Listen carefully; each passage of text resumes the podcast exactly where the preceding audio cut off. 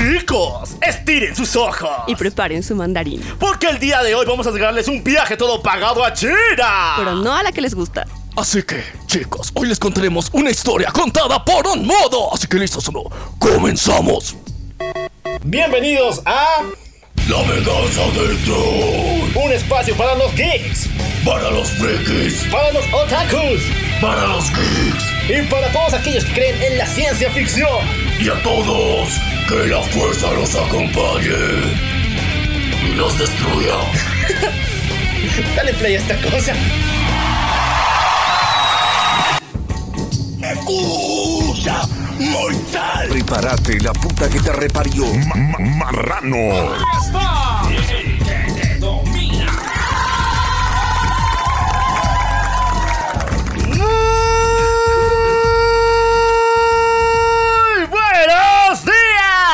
Buenas tardes, buenas noches, buenos viajes trascendentales, buenas fumadas poderosas, buenos tomos para ti, también para mí y para tu mujer, y buenas voces para todo el mundo. Yo soy el local. Y yo soy soy- la venganza del troll. Hermano, gracias por traerme al re, re, re estreno de los ganadores del Oscar, pero tengo una pregunta, ¿qué hacemos en el puesto de DVDs piratas?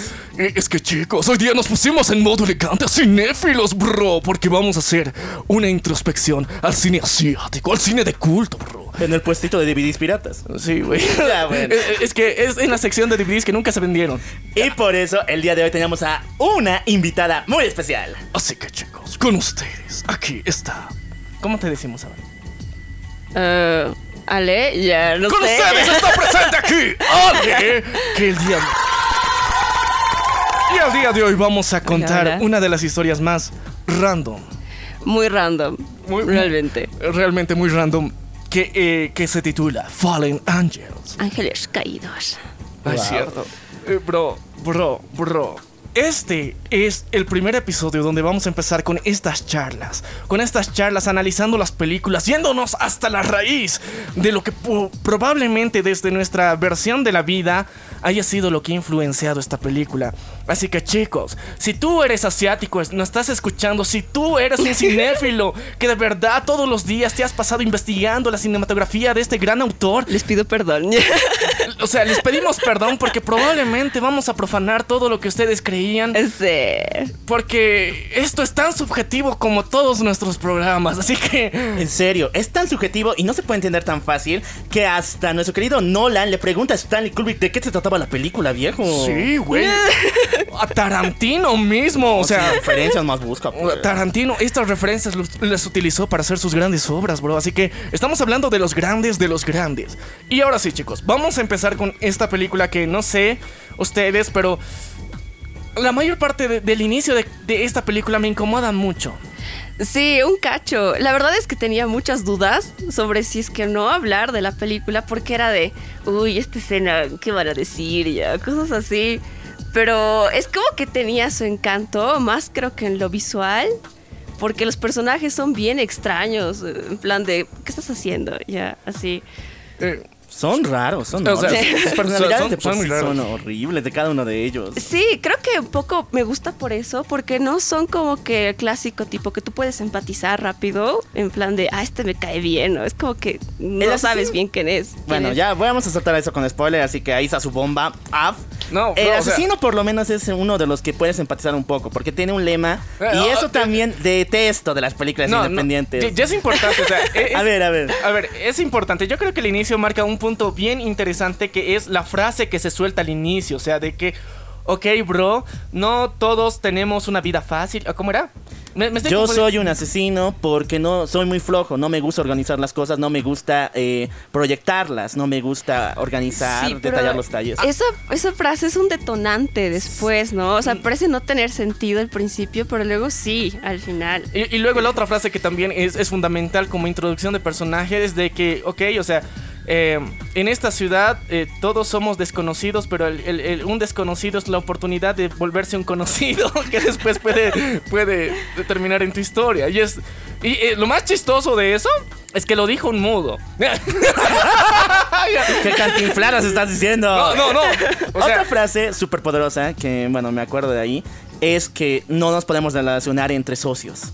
Y eso se repite una sí. vez, mm, una y Uy, otra vez en lo que creo que- refiere. Eh, con eso empiezan. Sí, pero creo que eso es lo, lo que me gusta. Mi relación favorita de la película es eso, eh, porque no hay una conexión real entre esta persona que habla eso con, con la muchacha con la que trabaja, que es su socia. Ya, ahora sí, ok. Vamos a poner contexto para empezar a hablar de. Ay, sí, de- sí, de es muy raro, no creo que nadie sabe qué estamos hablando. Ya, ok. Chicos, así. si ustedes no han visto la película, véanla y luego entiendan esto, porque si es que les vamos a hablar aquí, nos vamos a explayar por... O sea, las personas que ya hayan visto la película van a entender a qué nos referimos. Si no, te vas a perder en, en la divagación que vamos a tener, así que estás advertido nuevamente. Y ok, el principio. Empezamos con una escena en la que dice los, los socios no pueden... ¿Cómo se dice? Los socios no pueden relacionarse, o sea, Los socios no Crearse, pueden, por así no decirlo. pueden enamorarse, algo así, o sea, sería su traducción más rara. Ya. No, es que lo dice en un plan muy extraño, o sea, neta, cuando vi esta película y con todos los las voces en off que tiene, yo estaba pensando, es un documental. Es un documental de personas malas allá en China, debe ser Sí, falso. entonces ya, ahí está el asesino, entonces es un documental sobre él o algo por el estilo. Ya, pero eh, es que inicia con una imagen en blanco y negro que parece que eh, te está mostrando algo, pero después cuando ves la peli descubres que es el futuro, o sea, futuro en sí, porque en algún punto de la historia te muestran esa Sí, escena ya sí, colores. sí. Pero en el principio te dicen que los, que los socios no pueden enamorarse, no pueden salir, no pueden relacionarse más allá. Entonces, eh, y empieza con, con el monólogo de- del asesino. Y, y estás de, ok, o sea, qué, qué- qué interesante. Y yo al principio, la verdad, o sea, cuando, cuando vi la peli pensaba de, se está recordando de algo que le ha pasado y que no quiere repetir y seguramente la película va a repetir y le va a ir de la mierda. Ese era mi, mi, mi visión de, Ya. de la expectativa que iba a tener a lo largo de la película. Porque eh, generalmente, eh, no sé, como humano siempre te tienes a, tiendes a, cuando estás ante una nueva situación, tratar de recordarte tus red flags de las pendejadas que te han pasado antes, ¿no? Estás de, ok chicos, o sea, eh, mm, digamos... eh, La cago. La cagué. Sí, la cagué, pero o sea. La voy a eh, cagar. Pero la síntesis de, de la- de la cagué es de, ok, no, no, no vuelvo a comer comida hindú. Porque me hace mal, probablemente. O sea, no tengo un estómago preparado para la comida hindú. Entonces, tu, tu moraleja del día es de no como comida hindú. Y ya, o sea, y continúas tu vida con eso. Y cada vez que estás cerca de la posibilidad de comer algo con chingo de especies, dices, no como comida hindú. Y continúas con tu vida. Claro. Pero pero como somos humanos, somos pendejos y olvidadizos, generalmente lo que decimos probablemente no lo cumplimos al 100%. Y yo pensé que esa era la premisa con la que íbamos a iniciar la película, pero eh, No se va por ese lado. no se va por No. ese lado. Pero sí y no, porque es, es- es que para mí ese es el detalle de esa película. Hay un hay una especie de coqueteo bien raro, o sea, y, y juega mucho con eso, digamos, el- en la forma en que se narra la historia. Porque Sí. eh, el- eh, mostramos a este eh, eh, el personaje del asesino que tiene una socia con la cual es la que se encarga de darle los objetivos para matar. Y él dentro de su propio monólogo Claro. dice que yo soy un vago, a mí no me gusta planear y ejecutar Claro, esas ella se encarga de hacer toda esa parte de, de atrás, digamos, ¿no? Y Sí. lo chistoso es que nunca se ven, es como que trabajan juntos sin decirse nada. No, pero es más personal porque la tipa limpia su casa. Sí. No sé si le Y pagará su por decirlo, basura. y hurga su basura para poder Ajá. conocer cosas. Y hay una escena muy fuerte, no le voy a explicar, pero tiene que ver con manos y con dedos, donde la tipa obviamente Eso. está pensando en ese sujeto. Sí, no, es que dice... "Oh". Justamente, están como que enamorada de él. Y hay ¿no? dos, o sea, no creo, hay dos de eso. "Oh". No, es que dice... Perdón. ya. No sé cómo te llamas, pero te diré de Eduardo. y, y empieza, ¿no? O sea, y, y yo creo que en, en esa parte, en ese sentido, digamos, es, es interesante también cómo es la rutina para entrar, porque... eh, sí, eh, El- al principio te explica como que es esa rutina que tienen y tú ya entiendes un poco la dinámica que tienen estos dos personas, ¿no? Sí, o sea, eh, eh, eh, Son bien personales, pero no nunca se logran ver. O Eh, sea, sí, no exacto. rompen esa barrera, pero se comparten la vida. Claro, como que dicen, sienten que se conocen de siempre, prácticamente su vida gira alrededor de la otra persona. Y no necesitan verse en... Bueno, el asesino no necesita verla en persona para sentir que está con, con ella o tiene una relación de trabajo, cercanía con ella. Mientras tanto, ella sí lo necesita. Sí, pero- Sí, quiere sí, sí, verlo. sí. Yo, yo creo que ahí también hay, un- hay una especie de juego de, de seducción, entre comillas, porque eh, el, el vato es consciente de que él a propósito está dejando pistas que ella encuentre e in- interprete y que de alguna forma en algún punto él, yo creo que dentro de, de la misma trama te muestran de que estaba interesado en que si dejaba esa vida de asesino, tal vez poder estar con esta persona. Pero era la condicionante porque... em, el, el- el mantenerse en la vida de asesinos porque él tenía su, su lema bien clavado en la piel, así tatuado Yeah. de que, o sea, em, tu envidia es mi bendición. Él, su lema era de, ok, o sea, con los socios, no, no, ¿cómo era? Que No, no se los socios no se relacionan. Yo creo que era un cretino, porque, o sea, en vez de agarrar y decirle, a ver, nos veremos, creo que sí le dice para verse y decir, mira, ya no vamos a trabajar, jun- trabajar juntos, agarra este, al mesero, dígale a la señorita que ponga esta canción, ya, y, y como que piensa que la va a entender así, y nunca terminan de cerrar nada, ¿no? Obviamente después ya hay ese encuentro, pero es como que qué cretino, ¿no? Ve, tipo, no te digo nada, pero tú vas a entender, ya, sí. No, y esas mamadas se ven en el mundo real, o sea, incluso Sí. en, el, en el tercer mundo se ven esas No, mamadas, no. o no, Sí, te llaman a tu casa y hay un fraile que te pone ahí, no sé, no te olvido, amor. El mensaje está más es, que, es como que nunca se dicen las cosas, pero nosotros las sabemos porque somos como sus cómplices, digamos, ¿no? Porque su- eh, todo lo que dicen está en su cabeza. Pero nunca se dice nada y es como la vida misma, ¿no? Tipo, nunca cerrar a veces ese ah, ciclo, relación con alguien más. Eh, sí. Dejar incompleto, ¿no? Y de sentirte con que, pucha, podemos haber hablado esto. Yo, No yo sé. creo que nos basamos en la experiencia personal. Yeah. No, no sé, o sea, a- a- al menos yo, o sea, como lo dices, he sido un cretino, ya, porque me daba flojera, ya. Entonces, Desgraciado. no, o sea, eh, de adolescente uno es pendejo, obviamente. Creo que la mayoría de cosas así son de adolescente. Yo les, lo que digo creo que es un poco me rebota algo que me pasó en la adolescencia también, así que Bueno, esas cosas eso. nos pasan en la adolescencia, pero bueno. Pero es que, bro, imagínate, si en la adolescencia te pasa eso. Pero es que de alguna forma, eh, yo, yo diría de que qué pendejos estos sujetos que se supone que ya son adultos y que les pasa estas cosas. Pero también tenemos que recordar algo sumamente importante dentro de esta historia: que cada uno de estos personajes.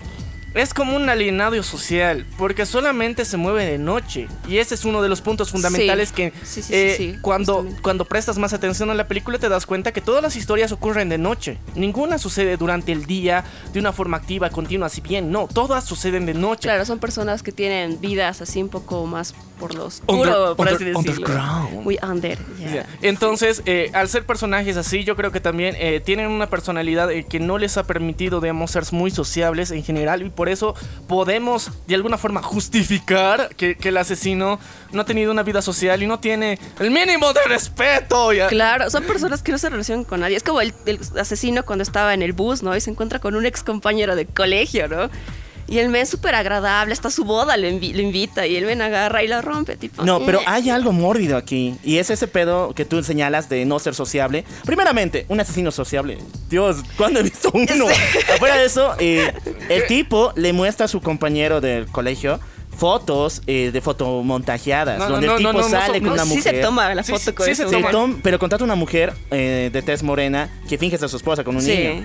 Eso ya es otro level de querer llevar atrás tu identidad secreta. Es Batman, en otras palabras. Este cuate está obsesionado con su identidad secreta. No creo que sea eh, identidad secreta, sino es que, o sea, alguna vez ya, ya en su vida de asesino se ha topado con gente eh, que conoce, con conocidos, como decir, de, de su vida. Y no sabía cómo explicarles de, güey, me, me gano la vida dando tiros a gente. No puedes decir a alguien, ah, ¿de qué trabajas? Ah, soy asesino. ya, Mata gente por la noche. No, pues, Claro, no eh, puede, en- pero- Entonces, No. entonces en el pasado el carnal ha dicho, ok, necesito un hack. Y eh, no sé, o sea, lo primero que se le ha ocurrido era tal vez ha visto una turista por la calle, una morocha así, ahí gigantesca, hermosa. Que nunca más van a volver a ver, digamos. Sí, y, y ha dicho, ok, o sea, y, le ha pagado, porque en la película dice que le ha pagado a la morocha para que saquen una fotito muy casual, muy sensualona, de que son pareja. Y después eh, saca una foto a un niño random también que encontró por ahí, otro morenazo ahí, que le- al que le dio un helado como soborno para sacarse esa foto. Y él soborno. Toma esas dos fotos, las guarda en su billetera y desde ahí en adelante ya tiene la excusa perfecta para, no, para salir de situaciones incómodas. Yo creo Claro, que... sí creo que será la intención. O sea, yo creo que muchas personas, o sea, que tienen trabajos que no necesariamente son que de la mejor reputación en el mundo, harían lo mismo. O sea, bro, imagínate, tú trabajas de gigolo, o sea, algo más soft, ¿ya? O sea, no, no matas gente, complaces gente. ¿Por qué no presumirías eso? o sea, ya, no, que no. hay muchas personas que tal vez no, o sea, no, no, eh, bajo los estándares sociales, no, te imaginas, tu tía aparece y le dices, "Eh, che, soy gigoló, ¿no? A tu pana le vas a decir de, ok. Tía religiosa. ¿eh? Sí, a tu tía religiosa, ¿qué le vas a decir? Entonces él se crea una billetera, pone unas fotos fakes y le dice, bro, o sea, en esa época no existían redes sociales, entonces, esta es mi familia, tía. Qué bonito, o sea, respetame, ¿qué tal? ¿Qué tal? O sea, el primo tantos. Y ya, o continúas, ¿entiendes? Es como una forma de saltar barreras, ¿no? O sea, de de situaciones incómodas. Y no lo creo, o sea, de un psicópata, no, no, no lo creo tan malo. Él señala eso. Le agrada gusto a realizar esas acciones. Sí, pues por eso, o sea, ¿cómo no te va a dar gusto encontrar un, un turista en la calle y Y sacarle una mentirle foto? que tienes esposa e hijos, güey. Pero es, es que, bro, imagínate, estás en una situación en la calle en la que tu vida es una mierda, güey. O sea, solamente tu única relación humana que tienes es con un fax. Es como que lo tiene por si acaso, porque no creo que esté pensando tipo, ay, me voy a encontrar con alguien que conozco, porque no parece ser de las personas que conoce mucha gente, digamos. Bueno, yo socialmente, si quiero rechazar a alguien, pues simplemente lo rechazo. Hola, O ¿cómo estás? Mm, Ah. Chao, chao. Pero hay, hay- gente que es más gente que vos, pues, güey. O sea, que, que cuando viene gente, le habla y le contesta. Bueno, es que tampoco podía escaparse, no estaba en un bus. Pues, si fuese en la calle, capaz, como que, ah, me cambio de acera, ya, así, ¿no? Ya, sí, sí, sí, no, pues o sea, pero hay, hay variantes que podemos encontrar dentro de esta misma dinámica en donde eh, yo, yo en lo personal, o sea, yo muy personalmente veo, que ese es- fue su hack. Su hack, o sea, según yo, eso no denota que sea un psicópata de mierda, si bien loquillo, que haya pensado maquiavélicamente un plan súper eh, estratégico en el cual ha decidido fingir que tiene una familia y él le gusta fingir que tiene una familia. No, creo que es más para mostrarte un poco la personalidad del- de él, así tipo, es una persona que no tiene nada en realidad, ¿no? Y eso es como que para figuretear, por así decirlo, ¿no? Me remito a la película. O mis subtítulos están mal, una de dos. O sea, Probablemente. Hay que golpear a alguien allá en España. Tal vez así sea, pero ahí va. Ya, Ay, lo malo de ver películas subtituladas. Ya, es que a veces las traducciones son muy literales, pero... Perdón, mi mandarín sí. está muy mal, chicos. Sí, ya, pero ya. Superando al asesino, a su actitud culera del principio, Sí. eh, vemos que de alguna forma, en la misma interacción con su panita, vemos que tiene una, un lado más humano en el sentido de que tiene deseos de dejar esa profesión. Cambiar, Lo vemos en el sí. principio de la película cuando le llega un balazo y, y él mismo se lo tiene que sacar. Y eh, él se tiene que curar y de alguna forma en su propio diálogo dice, bro, ya estoy cansado de esta vida de mierda eh, y tengo miedo, o sea, estoy cansado de que me disparen, ¿ya? Y cuando vamos a la escena en donde están en el regreso del auto, ahí también eh, su querido panita, ese conocido que se va a casar con la más buenarda del salón. eh, no, es que hacen un, un Sí, sí, extraño sí, eso dicen, Ay, ¿te acuerdas a que nos gustaba? Sí, sí, sí, sí. Me casé con ella, güey, o sea, para presumir, ¿no? O sea, está bien. Eso es muy otaco, Diego. O sea, esa diferencia se nota claramente que es algo o bien parecido a Japón o bien parecido a lo de anime. Es que es Asia, güey. Me caso con la buenara del salón. Aquella No, que no, por ella. No, es que, bro, o sea, también es un logro, güey. Tiene, tiene que celebrarlo. Bueno, eso Es- también, Es que ¿no? alguien que entienda la referencia, ¿cómo, cómo va a encontrar? Le va a No, decir a se sus va papás. casar, está feliz. Sí, no, es que imagínate, o sea, solamente entre panas puedes decir algo así. Porque él no le va a decir a sus papás de, ah, sí, me estoy casando con la, con la más buena del salón, con la que, con mi panita, o sea, le, le- le- le molestábamos, ¿no? O sea, pero con tu panita sí puedes decir eso. Entonces, eso de alguna forma a mí me hace ver que tenía un antecedente donde él no siempre ha sido así, sino tenía un antecedente más sociable. Y otro punto que humaniza más a este personaje en mi, en mi percepción es que le- eh, su amiguito, su, su, su pana, su compa, le ofrece un seguro de vidas, porque este carnal vendía seguros de vidas. Entonces le ofrece uno y él lo piensa, él dice, probablemente necesitaría uno. Pero ¿quién sería el beneficiario? Porque no tiene a nadie. Claro, está solo. Y ese es como que otro momento más de reflexión en donde nos dice de que, bro, estoy muy solo, demasiado solo, eh, a punto que ni siquiera hay la mínima posibilidad en su mente de un familiar cercano al cual le pueda dejar, digamos, lo, lo- lo que tiene. Porque sabemos que su negocio es bastante bien pagado, pero él, carnal, le gusta vivir de una forma muy austera al mismo tiempo y es algo un cachito contradictorio. Sí, eso, como que yo todavía tengo un poco de extrañeza, ¿no? Porque nunca tiene, no tiene un lugar fijo donde vivir. Era ese cuartito medio que feo, ¿no? Pero sigo sin entender, digamos, por qué ese espacio así tan depro- deplorable, así. Yo tengo mi teoría Ah, porque a eh, ver. es, es que se, se muestra en el principio de, de- de la peli cuando la muchacha va allá y limpia todo su cuarto y todo eso, eh, que la habitación es bastante escondida. Casi no hay luz y parece un lugar abandonado. Cla- Entonces es como que el lugar cierto. perfecto para esconderse y de que este carnal cada vez que hace uno de sus trabajitos, cuando él va a darles la moto a uno de ellos, eh, ahí te das cuenta de que necesita escaparse en un lugar bastante seguro que no le puedan encontrar y mantener ese mismo rol, porque de alguna forma en alguno de sus asesinatos ya alguien le ha fichado, ya, ya debe tener precio su cabeza, imagino yo. Claro, porque nadie va a agarrar pi, pi, pi, y te vas, ¿no? Y todo casual, a tu casa. así. Entonces, por esa misma razón, yo considero que por esa razón vivía ahí. O sea, era como el lugar, su fortaleza de la soledad. El lugar más, em, más aislado, más secreto que podía encontrar y que funcionaba bien porque nadie sospecharía de que ahí estaba él. Y, o sea, para mí funciona muy bien.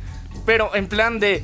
Ganas tanto, güey. O sea, o sea es- está chido tu fortaleza, pero tendrías que tener otras cosas. Porque eh, en la misma película, después de que hace su, su trabajito, va a una estación del metro, recoge una de un casillero eh, la plata que le corresponde. Sí, sí, que inclusive ella la deja, ¿no? Ahí el dinero y todo para que él vaya a recogerlo. Entonces, eh, sabemos que gana bien el güey. Y por eso es más triste que sabemos que tiene un nivel de ahorros decente, pero que se muere con él, güey. O sea, se, se muere con él. Y, y- y ya. Sí, como que después por eso se entiende que pierde esa motivación, ¿no? Dice, ya, el diablo con esto y bueno, está bien, ya. A- a ver, Matas gente, güey. O sea, obviamente hay algo malo, malo contigo. Es obviamente el cuarto que me señalas que es la baticueva. O sea, este tipo tiene que esconderse sí o sí. Un cuarto en medio de un. Creo que es como una especie de eh, vecindad o algo por el estilo. Porque no, solo, no es solo es él, sino vive alrededor de otros. Tampoco es una buena baticueva que digamos. Y. Este cuate. Obviamente tiene algo. Pero yo creo que más por la motivación que vive ahí, todo lo que ha vivido. Sencillamente quiere morir. O bien morir o que algún día esto se acabe. Termina su profesión, se va tal vez darle una nueva renovación a su vida como tú señalas. O lo que está esperando es obviamente la muerte. O es por lo que decía, ¿no? Que es un vago. O sea, sé que hemos repetido esto muchas veces, pero es como que dice, pucha, no sé nada más, ¿qué más puedo hacer? Me dedico a esto, el otro sujeta me lo arma todo y yo simplemente voy y mato. Y como que no tenía una motivación ubicar. Soy tan vago que ni quiero vivir. Sí, pero a, a ver, tenemos que reconocer que después eh, socialmente tenía su encanto, ¿no? O sea, que, que en, o sea, tanto en la escena de la peluquería, eh, que es una de las escenas eh, igual donde saca las pistolas, y también en, en su extraño encuentro raro en el McDonald's que tienen en China. O sea, ambos se muestran, digamos, de que para los estándares asiáticos de la época él era wow. Así, ¿no? Así, así, Una vaya. Adonis. Eh. Sí, o sea, se, se veía atractivo, se veía bien. Una guapo. idol, ya, ok, no. Sí, probablemente. Me agrada. O sea, sí se ve bien, pero. La chica estaba drogada, güey. Era medio muy. Parecía que tenía TDAH, muy em- súper Está bien hiperactiva. fuera, viejo. Y además, esto es una obsesión de ella. Porque me acuerdo que ella señala de que antiguamente eh, se había declarado, tenía una relación con el No. asesino y él había rechazado y le decía siempre dijo, ya- baby. ya nos Desde ahí está dijo. su obsesión por este cuate. Incluso no sé si la habrá buscado, pero por eso es que se conocen. Entonces su fachada tampoco decirle, estoy casado con esa, no lo ha funcionado tan bien que digamos. Mm, Ya, pero eh, Y de nuevo por su vaguez. Vaguez. Y dale, ¿no? Eres pero, un vago. pero independientemente de que de, de esa vaguez, eh, la, la muchacha con la que está se supone que es una prostituta, o sea, la, con la que se encuentra en el McDonald's, ¿ya? Entonces, eh, eh, haciendo un, o sea, un flashback, podemos creer que en algún punto él solicitó sus servicios, la muchacha se quedó enamorada del carnal. Después, eh, esa misma muchacha, curiosamente, eh, pasó el tiempo, eh, tuvo una especie de colapso emocional y dijo que quiero que la gente me recuerde y me tiño de rubio. Y luego se encontró No, con él. se tiene de rubio porque quiere que... Nadie lo olvida. Quiere destacar en Ajá, él. quiere que no lo, no lo olviden porque él la había olvidado. Sí. O algo así da a Es entender. obsesión, o sea, no, no es que se hayan encontrado en una noche. O sea, tal vez sí, pero el detalle es de que hay una relación más O sea, que- cercana que... ella se inventó en su cabeza. Claro, no sabemos a ciencia cierta, pero es como que ya la había conocido antes o algo así a entender. Sí, y también que le había olvidado, digamos, en ese sentido de, pero yo creo que no es necesariamente como ella afirma de que por ti me tenía el cabello, ¿no? O sea, no, pero no. es más como una obsesión de querer sobresalir, porque inclusive tiene esa actitud, ¿no? De súper llamativa, de llamar la, la- Muy histriónica, exacto, de querer llamar la atención. Y eso te causa incomodidad, incluso extrañeza. Yo sentí un poco eso porque era súper gritona, llovía, se emocionaba, así, era de... Es como bien castrosa, ¿no? Un cacho. Así que, así, ¿no? esa persona. Güey. No, es que para, para el nivel de personalidad en Asia, bro, es, es otro nivel. Si, si a nosotros, occidentales, nos incomoda esa morra, imagínate a los chinos, güey. es que no, pues, o sea, para los chinos, de alguna forma, es la ciudad del silencio. Ahí no vas a escuchar tanto ruido, digamos, en las calles de personas, sino de anuncios, parlantes, música, lo que quieras, pero personas no. La cultura tiende a ser bastante silenciosa, no tan expresiva, y que a alguien se le haya saltado tanto la canica al punto de que quiere eh, resaltar eh, entre los asiáticos, la única forma es gritando, ¿no? Sí, pero eso es lo que me parece bien interesante, que cuando está con el sujeto es súper serio, ¿no? Súper diferente, ya está, uy, ahí sobre él. Y eso es como que chistoso, ¿no? Cómo es que él escoge estar con esta persona que es bien diferente, ¿no? Él solo es como que, pucha, no quiero estar solo, por eso, ¿no? Pero es súper diferente.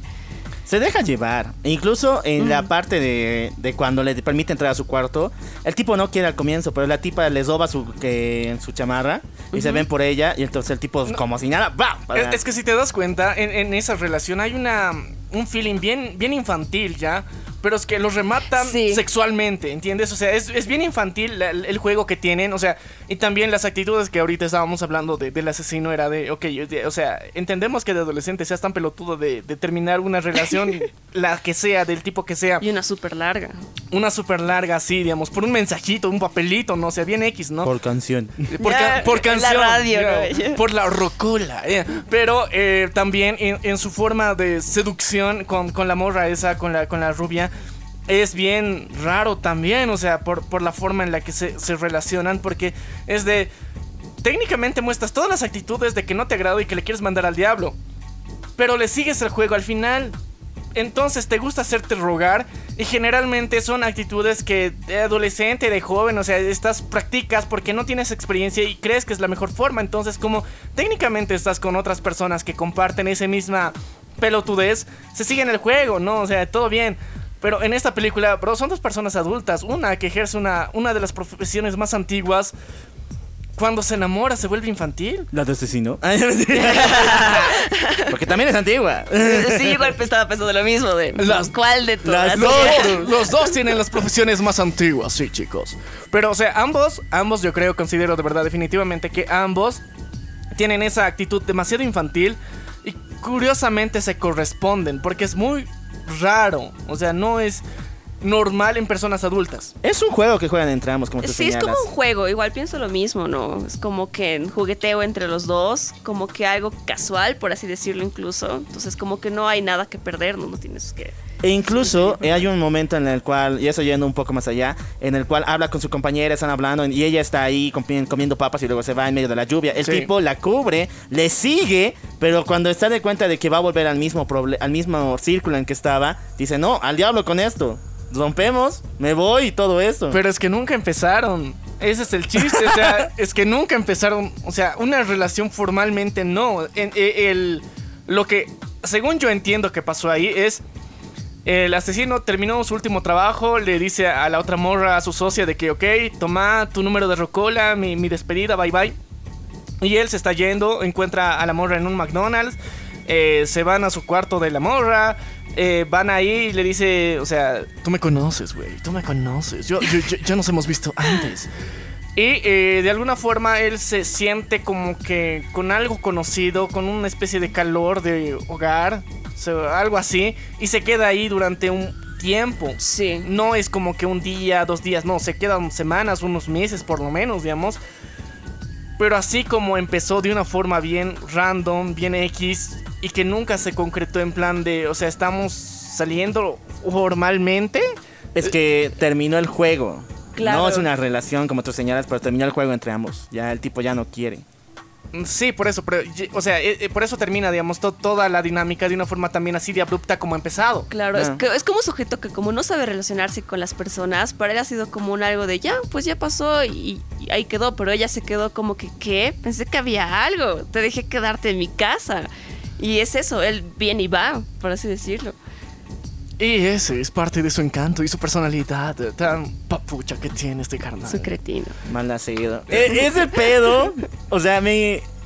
Es como tú señalas, o sea, yo le había dado profundidad a esa mamada, que, o sea, por lo menos que se preocupara por ella, pero ahorita que lo mencionas, le quita todo. Y ahorita sí es más Bueno, idiota de lo que yo un- sé. Es un punto de vista, ¿no? Porque en realidad tal vez no es como que sea malo a propósito, por así decirlo. Tal vez sí le importaba.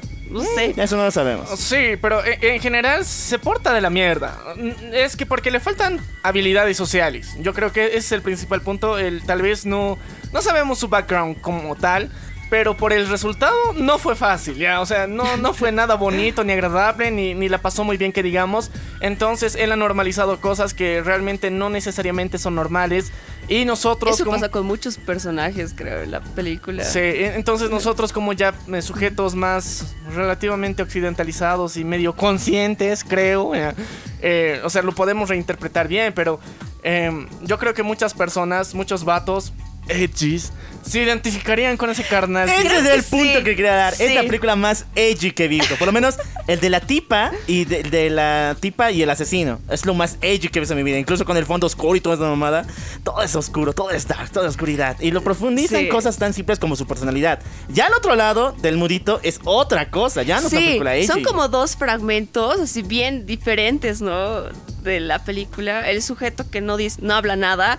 La verdad es que me daba mucha risa al principio porque es como que obliga a la gente, ¿no? Es súper cargoso también. No, y pero eso es que, ¿sabes? No sé si nacieron allá o nosotros los trajimos, pero es esa necesidad o esas personas que te obligan a comprar algo o eh, recibir algo a algún precio. Y es ese tipo, es, están Eh, surgiendo eh, esos, esos Y sin vendedores... decirte nada, es lo más Sí, chistoso. sí. Es uno y violento. es- Bien violento. Es de esos vendedores eh, que, que te obligan, o sea, vendedores callejeros que te obligan a comprar cosas, pero es que él- lo que te está vendiendo él no sirve para empezar. Dos, probablemente no es suyo. Y tres, No, no, no es suyo de entrada, porque lo que él hace es por las noches entrar a los negocios de las personas que ya han cerrado y agarrar y atenderlos, entre comillas, ¿no? El negocio y ganar dinero con eso.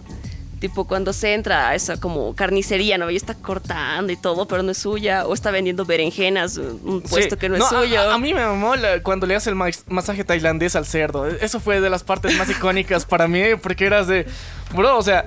Tiene toda la pinta de un hombre robusto, el pinche Uy. cerdo, y, y se, y se- se lo masajea de la forma más delicada y deliciosa posible. A mí me aparte la que está vendiendo helados, a mí me da mucha risa porque agarra al sujeto, ¿no? Con el que se con- encontró antes eh, en la... Con el tío En la peluquería.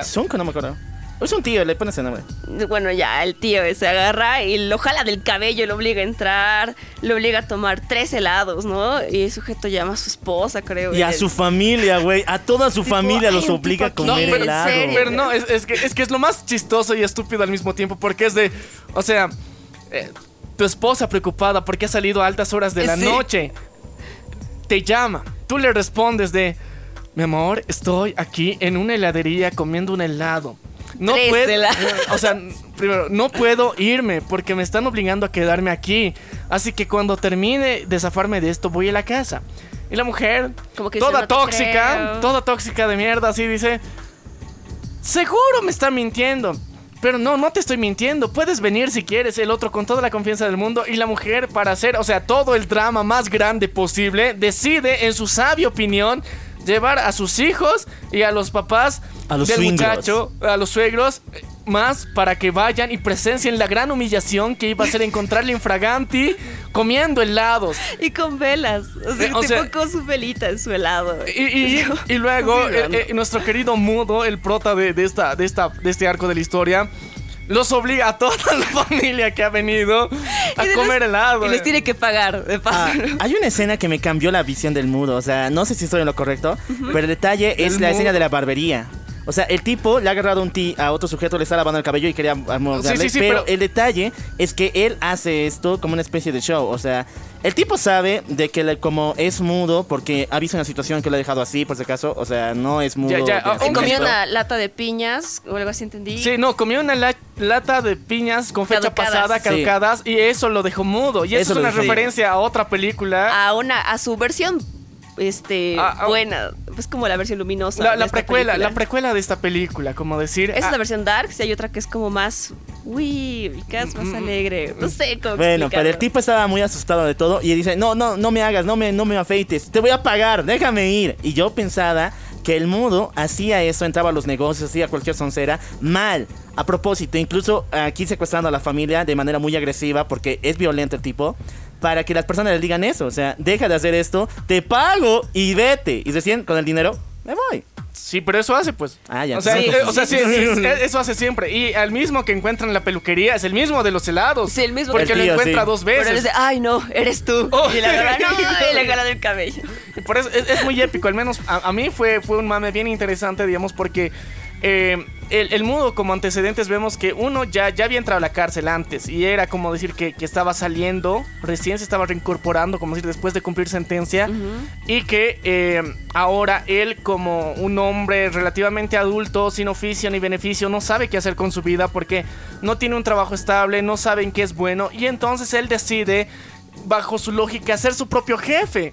Sí. Y, o sea, ser un, todo un emprendedor así como, como la mayoría de las personas tercermundistas y los coaches motivacionales te dicen, sé tu propio jefe. Él se lo tomó tan en serio ya en los 90, güey. O sea, en los 90. Visionario. Visionario el carnal. O sea, voy a ser mi propio jefe. Hace un... Hace, y, la, y la idea más fácil era de, yo no tengo plata para abrir un negocio, pero hay gente que ya lo tiene. ¿Y qué tal si yo lo abro mientras ellos no están? ¡Oh, perro! O sea, y eso es lo que hace y técnicamente llega un punto en donde sí lo han identificado, lo han si fichado. La mejor idea del mundo. Sí, y y él decide, digamos, practicar diferentes oficios hasta encontrar el que de alguna forma le llegue a gustar. Porque, o sea, practica de todos. O sea, eh, es como que un barrio ultra comercial popular de Hong Kong. Donde él va pasando en la noche y como todos dejan su mercadería ahí, digamos, sus puestitos, todo eso, y simplemente hay que levantar, digamos, una cortinilla y ahí está todo el negocio tal cual. Creo que rompe inclusive candados. Eso Rompe. Sí, y, y- y se entra ahí y atiende. Y lo más chistoso es que él no roba nada en particular No, no, para, no. para sí mismo. Simplemente hace uso de lo que ya hay ahí y ejerce una profesión que no necesariamente es una que sepa en general. Pero después de eso lo prueba gana dinero y se va. A mí el que me, me- me hace reír mucho es el de la lavandería. Porque él, él- él Era está- un vagabundo. Sí, él está, abre una puertita de una lavandería, entra ahí adentro, de repente, ah, surprise motherfucker, agarra un vago, lo mete y quiere lavar su ropa a la fuerza, le, le quita la Le camisa. arranca Y el la vago, "Ay, si ropa. quieres te doy dinero. El vago le dice eso a este güey, güey. O sea, ¿qué, qué- qué nivel de vago, no? Es, es muy épico eso y de alguna forma eh, refleja, o sea, desde mi perspectiva, ¿no? O sea, eh, este carnal es- se está buscando a sí mismo, como decir, está tratando de encontrarse en qué es bueno, cuál sería su profesión. Y es por eso que está haciendo esto. O sea, es de una manera muy loca, sí, la forma en la que actúa.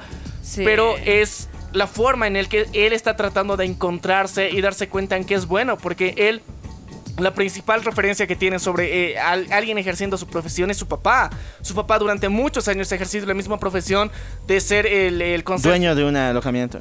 No, Sí, es sí, un sí. Creo que sí. Es el Un hotel. es. administrador, como decir. Administrador. En- Entonces, eh, él quiere encontrar algo parecido para sí mismo. Y eh, no, no sabe dónde encontrarla. Y en esa búsqueda hace estas locurillas muy épicas, muy chistosas. Y eh, es muy raro. Lo más raro de esto es que es mudo, güey. O sea, en todas las escenas Sí. ves un cuate violento que te obliga a hacer cosas y que le entiendes mágicamente las cosas que te quiere hacer y le das dinero y no te ha dicho nada, o sea, o sea, no lo puedes acusar de que te ha amenazado nunca. o sea, Claro, simplemente No. su actitud, ¿no? La actitud es que. ¿Cómo decirlo? Una persona. Como el silencio es ahí, no sabes qué va a pasar. O sea, en incertidumbre completa de por lo menos ves a un cuate con un cuchillo en la mano y no te dice nada. ¿Qué vas a creer? ¿Qué vas a pensar? Sí, es como. Mm, Ya, pero es, es que yo creo que más, más alarmas daría cuando digamos, ves a alguien con un cuchillo en la calle y te dice algo, pues ya sabes a qué te tienes. Pero eh, ahora ves a alguien random que te amenaza y todavía no saca nada, también sabes a qué te tienes. Pero ves a alguien random que se acerca y de repente te agarra, güey. O sea, es, da extrañeza, incomoda. Es- es incertidumbre. ¿qué Es incertidumbre por eso. Era incertidumbre y por eso muchas personas que no querían estar ante las manos del mudo, pues obviamente le pagaban para salirse, para escapar de ese sujeto. Claro. Excepto esa chica con la que se encuentra después. El detalle es eso, o sea, esa chica. Es que ese es el giro, pues al menos para mí es lo más, Sí. más Su importante de todo amor. esto, porque uno, él ya vemos que él eh, tiene una rutina muy continua de hacer esto todas las noches. O sea, él sale de noche y abre negocios cerrados para ponerlos en acción y lo hace bastante seguido. Después de eso, vemos cómo la policía va a buscarle a él al trabajo de su papá y donde supuestamente vivían los dos y lo le están persiguiendo, como decir, quieren encontrarlo porque alguien seguro lo ha denunciado. Y ahí vemos el primer crossover importante que es entre Ah, sí. la, querida socia de- del asesino que estaba alojándose en ese hotel temporalmente también y estaba viviendo ahí.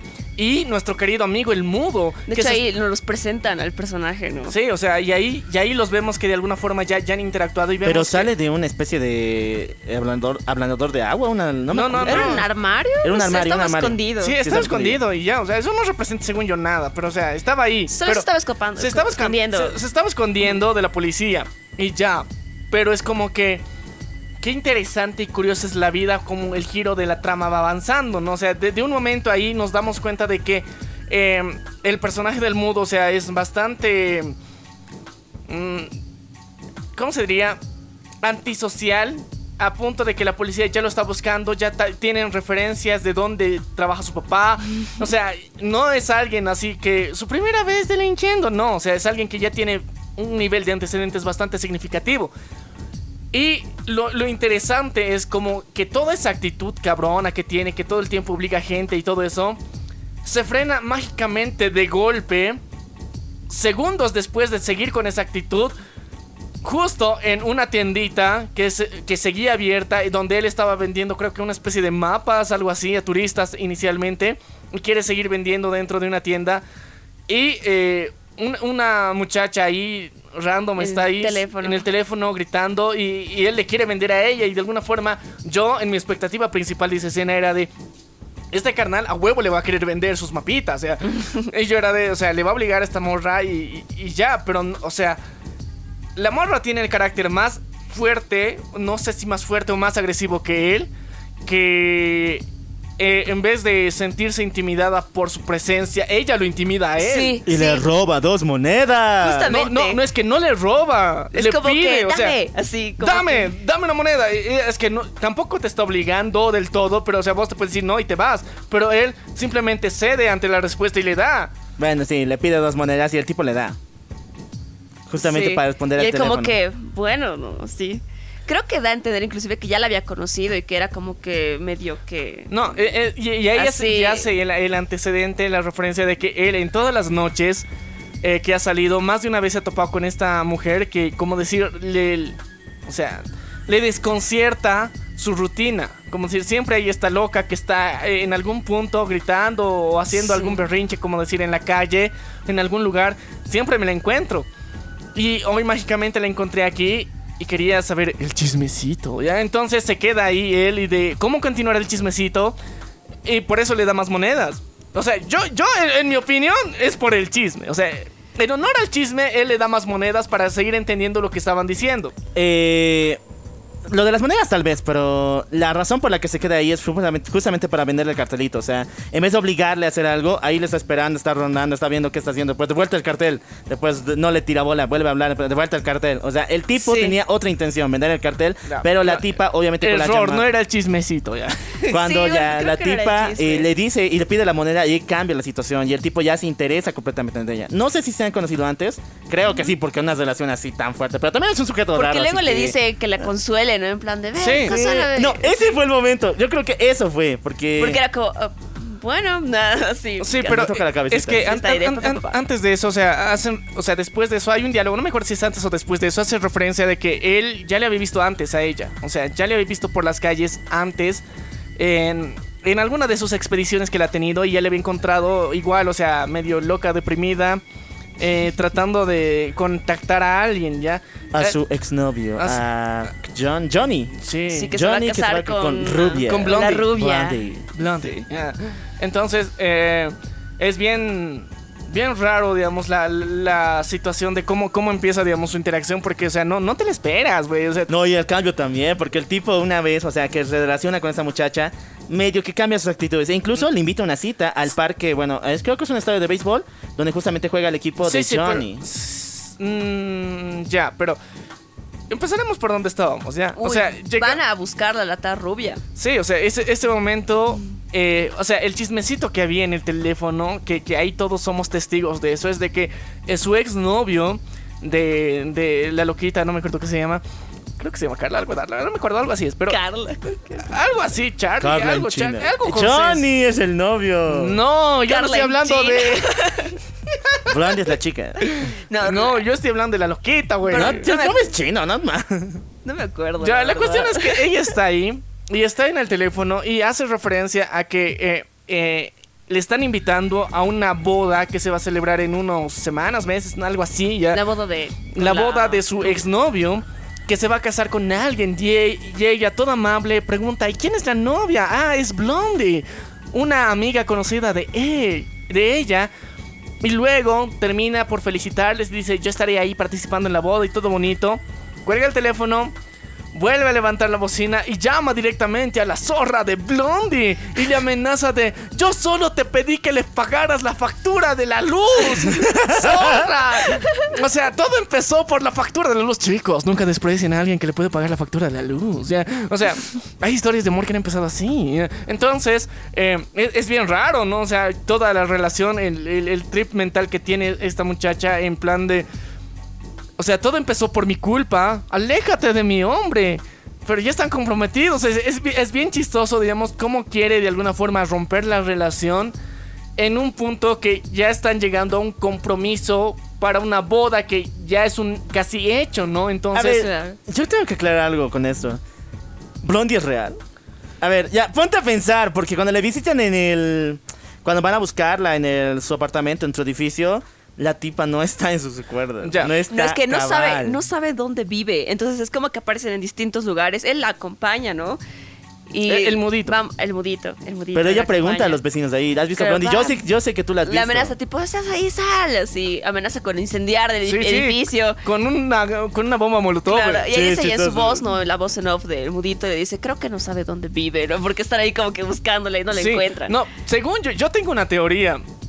Que Blondie es en sí la, la prostituta del asesino. O sea, es que ella es rubia. Es la única rubia que vemos en toda la película. O sea, y, ella tiene una referencia de que es así. Y por eso mismo, o sea, dentro de, de esa búsqueda que van queriendo amenazar gente para encontrar dónde está Blondie, eh, encuentran a una sex doll. Una muñeca. Una muñeca sexual. Inflable. Sí. Una, y, y con, e- y con ella que Se desquitan. se desquita. No, es que particularmente justo la, la sex doll es, es rubia. Entonces era de, ¡Ah, ¿qué estás, Blondie! ¡Chinga tu madre! Por eso es que se desconcerta. A ver, tenemos dos opciones. La primera, como tú señalas, yo igual lo he pensado, pero después no he encontrado ninguna conexión. O sea, ¿qué, pe qué pex? ¿Por qué sería la, esta chica, el Sí, Blondie es- como tal? Y yo me puse a pensar, la tipa está loca. La tipa está loca. Johnny, tanto como Johnny como Blondie, no existen. Porque al final tampoco cierran ese arco. Al final simplemente se señala eh, que eh, la... No, eh, ya, pero vamos por partes, güey. O sea, antes de llegar al final. Estamos acelerados. Sí, estamos muy acelerados, chicos. No, no se metan esas vitaminas ya por ahí. Entonces, eh, una, una de las cosas más, más curiosas es ahí que al final, digamos, se desquitan con, con el, el pinche sex, sex doll. Entonces, ya. Técnicamente tendría que ser un cierre para una persona normal. Eh, El, el chingarte a alguien y darle putazos y... Ok, ahí terminó. Pero esta morra no, no se rinde, se van a un restaurante a escribir la carta de suicidio supuestamente de la de, de, de Blondie. Y No. es lo más random de la vida. Ahí pasa algo que me desconcerta un montón. Y no sé si esto pasará con la filmografía del creador o en otras Ajá. películas, pero esto es lo que yo llamo el momento chino random número uno. Es una batalla así campal en un restaurante. A la Bruce Lee, donde todo el mundo se tira putazos de todo lado. ¿Es necesario? Y eso es dos veces. Una es esa toma que es súper divertida, ver cómo se putean mientras ellos, ellos están ahí escribiendo. Incluso el mudito participa en la batalla. Sí, y el se segundo. Es es, igual donde que el ellos están sentados ahí con un fondo gris, triste, mientras allá atrás están dando. O sea, Eh, ya. Yo no entiendo Eh, qué ya- pedo ya- con eso. ya hay un tercero más que es al final, pero eh, aún así, digamos, no sé la explicación real. Dime Bueno, el chino genérico. Visualmente hablando, el director se usa mucho este recurso de ponte esa velocidad un cacho fa, lenta, donde se ve el movimiento y así los personajes. Pero el tema de la pelea, eh, pues no, no directamente así, no solo en esta Pero película. es que eh, Eh, eh, es que eso in- influencia a Tarantino, bro. O sea, imagínate, o sea, un chino random influenció las katanas. en- o sea, suena Yo obvio, pero para muchos no. Esta no, no creo que sea su primera película con tinte. Bueno, yo, sinceramente, la parte del mundo la considero una comedia. Aparte de lo que hemos visto del drama que está Sí, pasando tiene con el esos cine. tintes así, entonces tiene. el- no es la única comedia que ha hecho. Eh, sus películas más o menos andan en lo que es No, bro, este... eh, has visto varias de sus películas, pero no te voy a decir nomás para que busques. ¿ya? ¿En serio? Ya. O sea, como de desamor, personajes que son solitarios. Entonces, como ha tenido su primera experiencia cómica, como- esta quiso ponerlo un poquito más. No, eh. Es como su versión, es una cosa bien rara que hicieron, ¿ya? En plan de... Es una... Como el... ¿Cómo sería? ¿Cómo explicarlo? Es como el programa, güey. O sea, tiene la libertad creativa y le han dado presupuesto y ha dicho, güey, aquí vamos a meter lo que se me dé la puta ver, gana. ah, como contexto así chiquitito, rápido, hay una película que se llama Chongqing Express, donde es como que mini historias de distintos personajes. Y ellos, esta película Fallen Angels es como que la que no pudo entrar a la película, ¿no? Como que no encajaba y dijeron, pucha, ¿qué hacemos con esto? Ya pues hagamos otra película. Entonces es como la versión malvada de esa otra película. Entonces es como que por eso medio random, donde hay cosas que no son como que... sí, Normal. Como que normales de lo que él suele hacer. No, es- digamos, es que, a ver, en, en Midnight Express se tratan de historias, o sea, igual, o sea, medio randoms, que, que cada uno, cada personaje de alguna forma se lleva hacia un romance, ¿ya? Entonces, esa película ha sido bastante aplaudida, aclamada, pero muchas de las ideas para esa película no eran muy populares de alguna forma en cómo se iban a representar a, a- a los asiáticos de la época. Entonces, por eso el, el director decidió sacar esas historias de esa película, pero mantener la idea. Y después, Claro. o sea, con, con el resto de, de éxito que tuvo y el presupuesto que ganó, dijo, pues vamos a hacer la segunda parte. Y hay una referencia porque uno de los bares donde entran se llama Midnight Express. O Ah, sea, sí, y, me de- acuerdo de eso. y también, Chongqing, Express, algo así, creo que no es Midnight. pero el letrero dice Midnight. Uy, ya, me confundiste. Ya, pero la- la- Efecto Mandela. Puede ser, ya. Tal No vez no han sé. traducido eh, el título también digitalmente, pero aún así, otro de los detalles es que el mudo se queda mudo por comer una lata, digamos. Entonces es otra referencia a, al- a Otra Midnight película. Express, porque ahí hay un personaje que está come mucha comida antes de que se Latas, pase, en sí. latas antes de que venzan, antes de que eh, su fecha de caducidad llegue. Entonces, por esa razón, digamos, hay muchas de estas referencias. Ahora, volviendo a lo Ya. de la batalla china. Sí, pero antes de eso, quiero recalcar mi punto. O sea, yo creo que el director simplemente lo ha puesto porque, bueno, quería que- algo cómico, entonces vamos a dar algo Por- cómico en Bowman, ya, tama. Sí. Y los chinos son expertos en esa mamada. Confusion. o sea, sacando fuera de películas, Confusion, Kung Fu, eh, Kung Fu Shaolin. O sea, nuestra escena de comedia en serie, nuestra escena de comedia necesita más comedia. Y no me vas a dejar mentir. ¿Verdad, God? Sí, sí, sí, ya. Ya, ahora sí. Pero, a ver, independientemente de la escena de... de, de- La pelea. de la pelea, Random. Pero es que para mí viene muy al caso en el sentido de que eh, necesitas algo adicional ahí porque si no... Sería una película ultra mamadura, ¿ya? Porque si, si muestras a dos personajes ahí viendo la estática del frente durante tres minutos que dura casi esa escena, no tiene sentido, o sea, estás de parpadean, sí, sabes que están vivos, sabes que están funcionales y nada más. Pero lo chistoso es de que luego ves un fondo desenfocado de lo que parece una pelea. Después te confirman que es una pelea. Te detona algo, ¿no? Entonces, Sí. yo creo que tiene, o sea, mucho. es- ese feeling te, te- te ayuda. O sea, no es solamente por hacerlo chistoso, sino es como un relleno bien hecho. O sea, aprenda Naruto, puta madre. O sea, de verdad, es, es relleno bien hecho porque es completamente innecesaria. Esa escena la puedes borrar y ya. No, no afecta en la trama. Pero es tan icónica en cómo se presenta de que dices. Güey, qué chido cómo se estaban peleando allá atrás mientras los dos estaban de alguna forma en, en su, en su feeling, su digamos. pedo. Sí. Y, y eso, y eso, como decir, confirma más cómo ellos estaban de alguna forma conectando esa relación que tenían. Porque, o sea, la primera vez que, que pasa esto, están escribiendo la carta de suicidio de Blondie. Dice Blondie y ya empieza la pelea. Y, y es lo más chistoso. Blondie, tú eres Blondie. así. Sí, eres de- o sea, todos odian a Blondie. O sea, y- y- Es un cacho surreal, ¿no? Esa parte. Es como que todos. ¿Quién es tal Blondie? ¿Por qué todo el mundo se puso así? Es bien raro. Por eso, entonces debe tener antecedentes. Y es que lo deja la libre interpretación de nosotros, ¿no? Como, como audiencia. Y, es, y es lo hace más chistoso, al menos para mí. Porque de quién es Blondie, todos le tienen bronca a Blondie, algo habrá hecho Blondie, ¿no? Y después, eh, si te pones Las a... preguntas no me dejan dormir. no, si te pones a relacionarlo con la otra rubia, ¿no ve? Que, que aparece ahí, la prostituta. Ella tiene un carácter bastante raro, entonces yo creo que ella sí es capaz de hacerse odiar a ese punto. O sea, de que digan, Blondie, Blondie, hay que chingarnos a Blondie, ¿entiendes? O sea, No sé. Tengo igual mis dudas al respecto. Ya, pero- Yo solo digo que no existe. Ya, Ya. sigamos. ya, entonces O todos son blondie ya. Ya. Puede ser. Tú ya. eres blondie. Todos llevemos a Yo- Blondie dentro de nosotros. Hay una Blondie dentro de ti, viejo. A veces pienso que solo somos blondie y yo contra el mundo. Ya, pero independientemente que tengamos a Blondie o no, eh, la escena es muy épica. Porque ah, para mí pasa algo muy, muy genial, muy sagrado. Es que empieza la pelea, el mundo se une un cacho a la pelea y accidentalmente golpea con el casco a la morra. Y, y- y para mí eso es glorioso porque generalmente en la mayor parte de las películas, o sea, eh, eh, o sea, Nunca son igualitarios en los putazos, siempre a la mujer la salvan de todo, pero aquí no, o sea, los chinos no se andan con mamadas, igualitarismo de verdad, empoderamiento al 100%, recibes putazos, o sea, pero, o sea, no son a propósito, no son en plan de maltrato ni nada por el estilo, simplemente es una campal en la que se están peleando ahí y tocan, pues, güey, o sea, tocan, o sea, sí, eh, en ese punto tenemos que decir que es muy realista, o sea, después de la mamada que, que la pelea empieza de la nada, eso no es realista, pero la pelea como tal es muy realista, porque putazos llueven a todo lado. llueven. Sí, sí, realmente. Eh, fue muy épico, al menos para mí. Y después de eso ya eh, empezamos a darnos cuenta que la relación entre el mundito y esta muchacha, que le vamos a llamar, ¿qué, qué le llamamos? La loca. La loca, ya. La loca. Eh, entre el mundo y la loca empiezan, empiezan este, este extraño romance en donde él decide de que algo está latiendo en su corazoncito, algo, algo está cambiando dentro de él. Sí.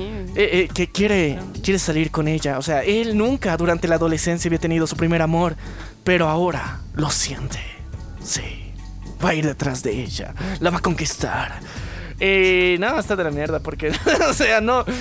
Eh, es su primer intento que hacen en tener una cita romántica real, como decir, entre comillas, es ir a un partido de béisbol, como partido de decías. béisbol.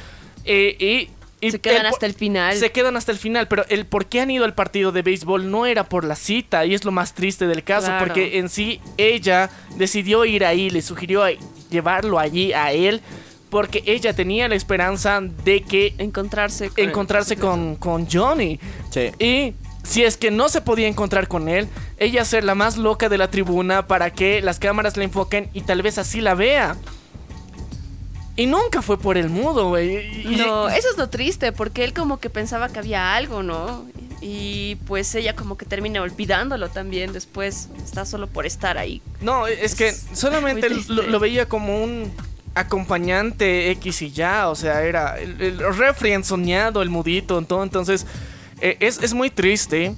Para, o sea, para cualquiera, ¿no? O sea, llegar a un punto en donde vos te estás ilusionando eh, poderosísimamente, en plan de, ok, creo que es el amor de mi vida. Eh, eh, vamos a ir a una cita romántica por él. Eh, me voy a teñir al pelo para, para mostrarle mi outfit eh, más, más cabrón que tengo. y pues la va a se superar. tiñe. Sí, sí, sí. Y, y también voy a vestir mi ropa más facherita, sí. Me voy a poner todo esto, todas mis mejores pilchas aquí. Y después agarrar su moto y dicen, vamos a tener un viaje, le voy a prestar mi casco y va a ser genial, va a ser glorioso, va a ser hermoso. Y después, pese a tener, o sea, toda esa decepción de lo que significaron las palabras de ella y que ella se va, le invita otra vez. Y dice, no me importa que haya sido, que haya venido a, esta, a este partido solamente por él. Y eh, le voy a invitar otra vez. Y ya no viene.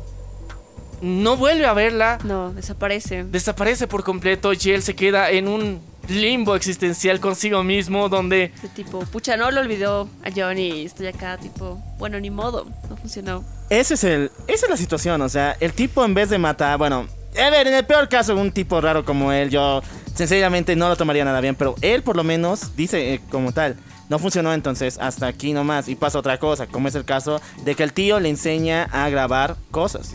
Ya, ah, ya, busca ah, un trabajo ya en serio. sí. Dice, ¿sabes qué? Es como que ese punto de inflexión, ¿no? De él, de tipo, pucha, ¿y ahora qué, no? Creo que debo conseguir un trabajo de verdad. Así, ¿no? Un trabajo de verdad. Y, y va y consigue un trabajo de verdad en una, no sé, en una, chin, en una chifa. No, es en el...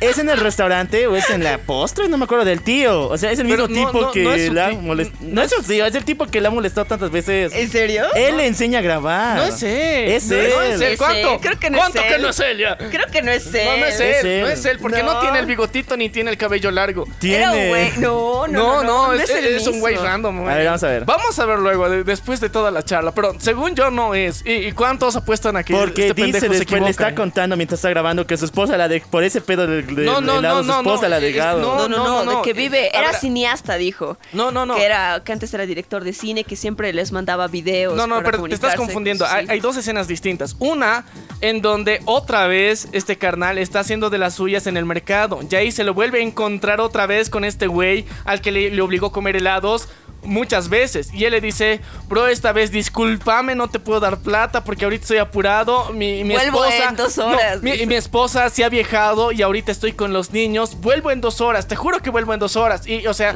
hace todo lo posible por negociar su libertad. Esa es una escena. Después hay otra escena muy distinta en donde en la chifa, según yo, pero es Hong Kong ahí, tienda normal, ya.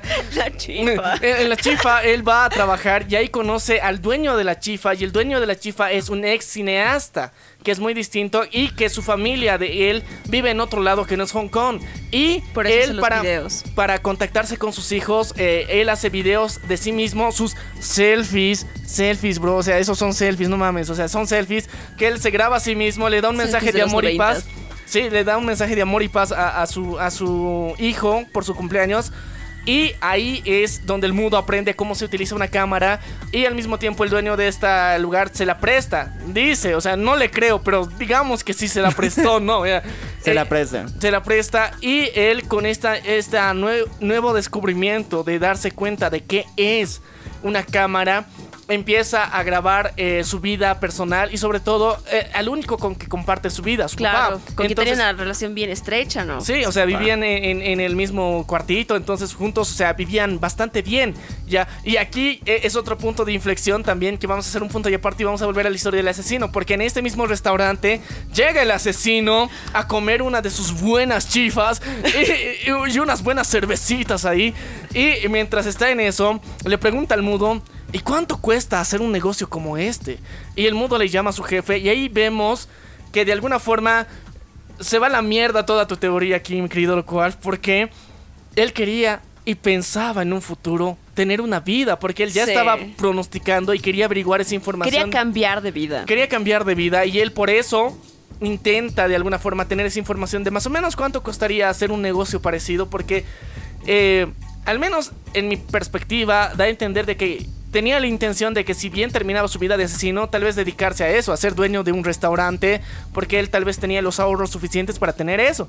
Y él, eh, como cortesía de que esa persona le está dando esa información, incluso le invita a más cerveza para, Claro. para continuar la ronda y Él dice, continuar... "Me va- él me puede ayudar a tener un negocio, Sí. está ahí explicando. se están explicando y de, de una forma, o sea, bastante generosa y amable también el dueño de ese restaurante, ex cineasta, lo hace. Entonces, eh, ahí yo creo que es un punto donde vemos de verdad la- el nivel de humanidad y ese cambio de rumbo que quería dar. Y no sé. por- Cambio. y, y- y- y lo que. Y Dejar quería el pasado dejar el pasado atrás, darle un poquito un diferente significado a su vida. Y no sé, a mí en lo personal, la, la película y la, la historia del asesino me recordó mucho a la canción de Vico C, Tony Presidio. O sea, literalmente esa canción. Escúchenla, o sea, si, si no Sí, entienden que la no sé de cuál estás hablando. ya, hay una canción de, de, de Vico C, de los pioneros del rap y, y del reggaetón, del género urbano Sí, sé en es Latinoamérica. Vico C, pero Él esa- tiene una canción que se llama Tony Presidio, ¿ya? En esta, en esta canción se narra la historia de un asesino a sueldo que después se vuelve medio que narcotraficante, pero al final de sus días, eh, parte de, de sus enemigos y de familiares a los que había matado vienen a cobrar venganza por sus familiares y lo matan, ¿ya? Y de eso se trata en sí la canción. Pero, o sea, es medio que parecida a la historia del cuate, como que quiere cambiar. En la canción también quiere cambiar y ahora de. Medio que. eh, esta historia la conozco y luego me recordó. Sí, güey, o sea, esta es la rola de Vico. Sí, se inspiró en esta peli. No, no lo sabemos. Yo creo que, según yo, la, la rola es más antigua que eso, pero. dudo, te- te- dudo. teorías randoms mías, ¿ya? Pero ahí. Otra vez el putazo en tu cara, carnal, porque de verdad, o sea, sí quería vivir el güey, sí quería vivir, sí quería cambiar su vida, sí, quería cambiar, Cambio. pero quería. O sea, vos decías que se quería morir. Al comienzo. No, güey, sí quiere vivir. ¿Vos qué dices? Eh, sí, yo creo que sí quería vivir en realidad. O sea, creo que quería cambiar de vida, ¿no? De- Prácticamente de eso va, como que dice, pucha, no puedo seguir así. Así que creo que voy a empezar de cero, voy a ser una nueva persona y eso implicaba dejar todo el pasado atrás, ¿no? Incluyendo a la muchacha, la socia que tenía, ¿no? Tipo, ya, chao todo, así, de sí, plan. sí, y, y- y es muy, muy, muy interesante, digamos, su, su evolución porque tal vez eh, yo creo que un- ese punto de inflexión, encontrarse con su panita, el, el que se estaba casando, como decir, y que le ofrezca un seguro de vida, ha sido como las detonantes de que, más lo que le han disparado, de que, güey, esto no va a durar para siempre. Y, y era como decir el cambio que quería hacer. Ahora ya, volviendo al mudo. Este carnal empieza a filmar a, a su, a, su, A su papá. a su papá. Cosa que es muy épica, ¿no? O sea, pero porque, o sea, este, este mudo es una persona muy intrusiva en todo el sentido de la palabra. Sí. Y no solamente con las personas random que se encuentran en los negocios que él eh, incauta, digamos, que, que- que- en los que se adueña temporalmente, sino también con su papá. Eso me parece bien divertido, ¿no? Porque como es- tiene ya esta personalidad, agarra y empieza, ¿no? Está en el baño, su papá está entrando, ¿no? Subi- bajándose el pantalón y él está ahí con su cámara. Incluso los clientes. Ah, sí, sí, sí, pero eh, unos morochos que aparecen ahí Unos también. morochos igual está grabando el tipo. Sí, sí, o sea, pero es como que eh, le ha gustado tanto el feeling de filmar, como decir, pero ahora es como que muy intrusivo en todo lado. Y es muy chistoso porque, o sea, le filma a su papá, digamos, eh, cuando está cocinando su bistecito ahí, bien, Sí. bien, bien, bien genial. Luego cuando está en el baño, cuando le da, o sea... Mientras duerme, incluso. Sí, es, es- muy. Y duermen los dos, o sea, no solamente de forma boyerista a él y su, a él, a su papá nomás, sino él más se pone y se duerme ahí también. Y es bien interesante. Y yo creo que al menos a mí me ha hecho, me ha hecho sentir, digamos, una, una reflexión bastante profunda, chicos. Porque antes, antes, antes, las fotos sí tenían más significado y los videos tenían un significado más grande que el que tenemos ahora. O sea, yo creo que hemos llegado a un punto, gracias a la tecnología, en que hemos banalizado tanto y damos muy por hecho, digamos, que la tecnología siempre ha estado ahí, que no nos damos cuenta de cuán importante es el poder registrar nuestros momentos como no era antes, ¿ya? Porque, o sea, en, en- eh, esta película es del 95, ¿ya? Entonces, en esa época, el tener esa cámara y el poder grabar estos momentos es como que un privilegio, porque mostraba un poco de tu realidad, de tu vivencia, de tu día a día. Y tú solamente tú sabías el significado, era muy Claro. para ti. Y la película es como que cobra relevancia todo lo que graba, porque después, iba spoiler. Bueno, todos, todos- todos estamos en spoiler. Dale, dale, dale. Cuando su papá muere, ¿no? Es como que él agarre y lo único que le queda de él es todo lo que ha grabado. La verdad es que a mí esa, esa parte me hace llorar mucho. No, a mí igual me hace llorar, pero una escena anterior donde su papá ve la cinta. Ay, sí, Porque sí. ahí él dice Eso. que su papá nunca sonreía desde que su mamá se iba y todo el día veía la tele. Eso es lo irónico. Sin embargo, perdón que te corte. Sí. Su mamá murió atropellada por un camión de helado. Solo Sí, sí, sí, eso. sí, sí. Y bueno, decía que se sentaba todos los días eh, a ver la televisión, pero nunca sonreía. Pero un día se puso a ver las cintas que su hijo grabó. A escondidas. A escondidas, sin que él lo supiera. Y veía y por fin ha sonreído. Porque sentía de que eso era el producto que hacía su hijo. Eso es el trabajo de él y estaba muy orgulloso de él. No, no, nunca dice eso, pero es, es mamadas de loco. así. Yo lo sentí así. ya, vos lo sentiste así, está chido. O sea, Subtítulo, viejo, el subtítulo. no, no, o sea, O sea, no lo dice con esas palabras, pero es más. Ahí no es subtitulado. Ya. Se emociona por el trabajo de ese. Ya. se, se emociona por el trabajo de su hijo, está muy orgulloso de él y le dice que lo ama. Eso no. y su papá nunca lo dijo, ya. Eh, Eso, eso también lo Ni puedo- tiene diálogos, ni tiene diálogos. Así que yo creo, o sea, que, que tiene mucha relación también, o sea, con, con lo que te decía, que, que de alguna forma en, en- este presente que nosotros ahorita vivimos, o sea, tenemos eh, el alcance de la tecnología y digamos muchas, muchas, muchas cámaras, güey. Y antes no se tenían y ahora lo hemos llegado a frivolizar tanto los momentos y las capturas que tenemos que hacer con estos dispositivos que consideramos que sí o sí tienen que representar un momento que tiene que ser publicado y compartido con otros, ¿ya? Y, y no llegamos a ese punto de que puede ser completamente personal, o sea, solamente para nosotros, de que para recordarnos momentos, situaciones bonitas de lo que hemos vivido, pero para nosotros, no, no, no necesitas presumirlo, es para vos, es tu historia. Solamente, o sea, puede ser tan personal como lo que hace el mudito aquí, que es, o sea, para mí es un... El, el significado tiene el doble de sentido cuando se muere su papá, porque él no sabía que se iba a morir. Claro. Y sin querer graba los mejores momentos a su papá cocinando y riendo, que es una de las escenas que él más repite una vez que ve la cinta después que su papá veo muere. una y otra vez porque está solo, él era el único que tenía, ¿no? Ahora, ay, me olvidé que iba a decir, era algo. Eh, eh. Ah, sí, ya me acordé. Hay una parte en la que dice, no sé si ustedes saben eso de que la- hay personas que creen que cuando te tomas fotos te quitan vida. Te capturan el alma. Sí. De que eso, ajá, y es como que él menciona un poco eso, ¿no? Del tipo, de que cuando cada vez que te toman fotos te va la Sí. vida y luego cuentan, ¿no? De que su papá lo llevaron, se enfermó y lo llevó al hospital y se murió. Y siento que un poco indirectamente te- es como que dice, pucha, lo he grabado a mi papá. Y por eso le se quité muere. la vida, ya. O O sea, sea, no así se- pero se- un poco como que te resuena eso, ¿no? Bueno, o sea, a mí me resonó un poquito. Yo, yo creo que es que te, te da la referencia de, no, o sea, mucha gente dice que si te sacan fotos te cortan la vida. Y mi papá se murió. o sea, después de que lo filmé. Es Entonces, un chiste muy mórbido, viejo. No, no es un chiste, güey. Es en serio. O sea, es como que lo menciona, pero creo que un poco haciendo alusión a lo que, a lo que tú decías, que era de que eh, no sabía que iba a irse y luego lo único que tenía de él después eran esas grabaciones, ¿no? Sí, porque, o sea, después no tenía ni siquiera fotos de él, digamos. Entonces, eh, la única forma de recordarlo y recordarlo, o sea, honestamente, de cómo él era, no de una forma posada, sino de cómo él vivía y qué hacía, eran esas, esos como que videos. sí capturó parte de, por así decirlo, su alma, ¿no? Pues, digamos, su Sí. esencia en esos videos, porque era él en su cotidianidad, así haciendo cosas random, en plan haciendo sus... Su cocina, o su sea, cocina, su filetito. entrando al sí. baño, o sea, mm, re humana la cosa, porque, o sea, Sí. y, y- y yo creo que es, es- o sea, esta película, digamos, al menos a mí me, me da esa reflexión de que un cacho de- hay que, hay que ponernos a pensar de que esta capacidad de capturar videos, eh, fotos y todo eso, podemos darle un valor tal vez un poquito más simbólico. Sé que muchas personas ya lo tienen, ya lo dan, ya, pero en lo personal no, no ha sido así para mí, ya.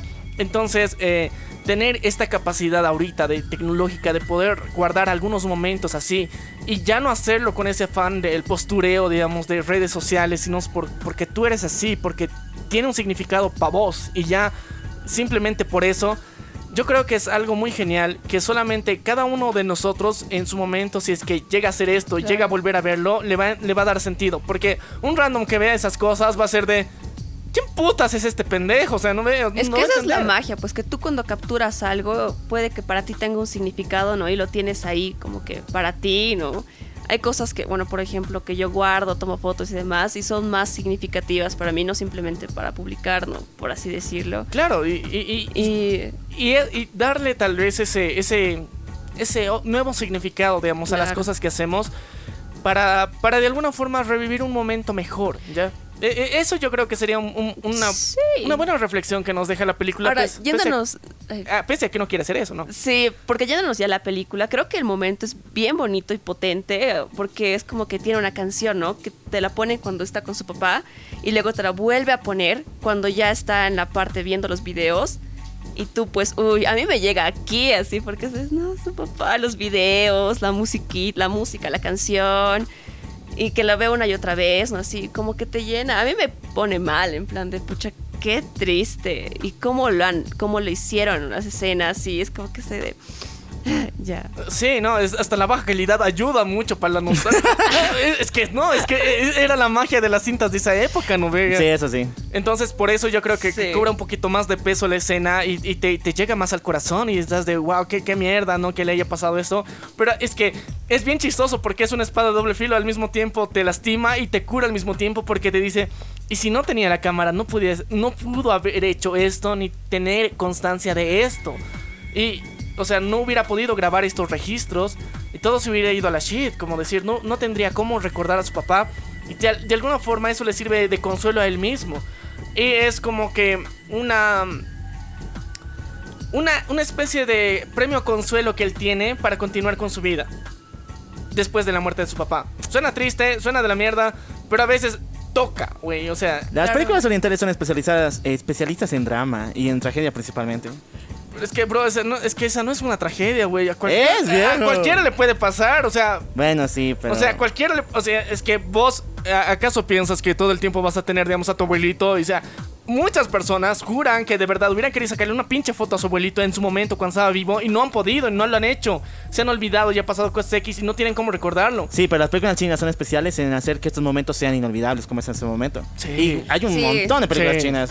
No, y creo que asiáti- asiáticas, asiáticas, no japonesas también coreanas, o sea, son brutales en ese aspecto. Sí, bueno, por lo menos eh, este director es uno de mis favoritos porque es, es muy bueno haciendo este tipo de escenas en las que captura cosas que son bien así tipo de sentimiento, ubicas, en plan tristeza. Quebrantavenas. Y- Un cacho así, porque es, bien de cosas de desamor y tristeza, por así decirlo. Bien depre, perdón. No, ya, es, pero es que eh, así es, güey. O sea, de eso se trata. Claro, también. entonces creo que por eso es como que te llega bien, así, como que el- por eso te, te llega acá, ¿no? Y, y yo creo que eso está bien, o sea, esa es la magia también de, de- de- de un buen cineasta hasta cierto punto, o sea, lograr transmitir bien el sentimiento y que, o sea, tanto aquí los tres coincidimos en que está de la mierda sentirse así, o sea, todos le, le tuvimos a nuestro personaje pena, ¿no? Al mudito de puta, qué de la mierda que le pase esto, o sea, Sí. podrá ser el más boludo que quieras, podrá haber hecho tanta pendejada, muy divertida por cierto, le habrán roto el corazón y aún así lo más triste es que pierda a su jefecito. Y, y, o sea, qué, qué cabrón que hayan logrado transmitir este sentimiento, qué mierda que le haya pasado al personaje, pero hay que continuar, chicos, hay que continuar.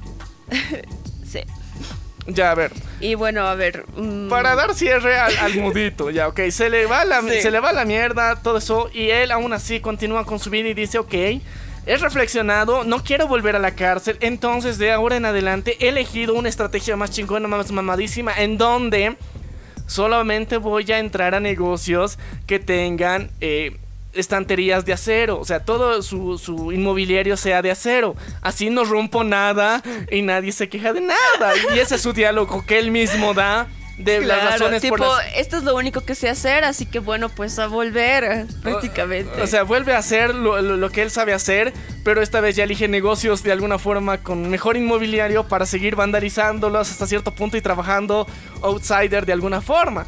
Y es aquí donde aparece el encuentro. Reencuentro. El reencuentro por dos. ya.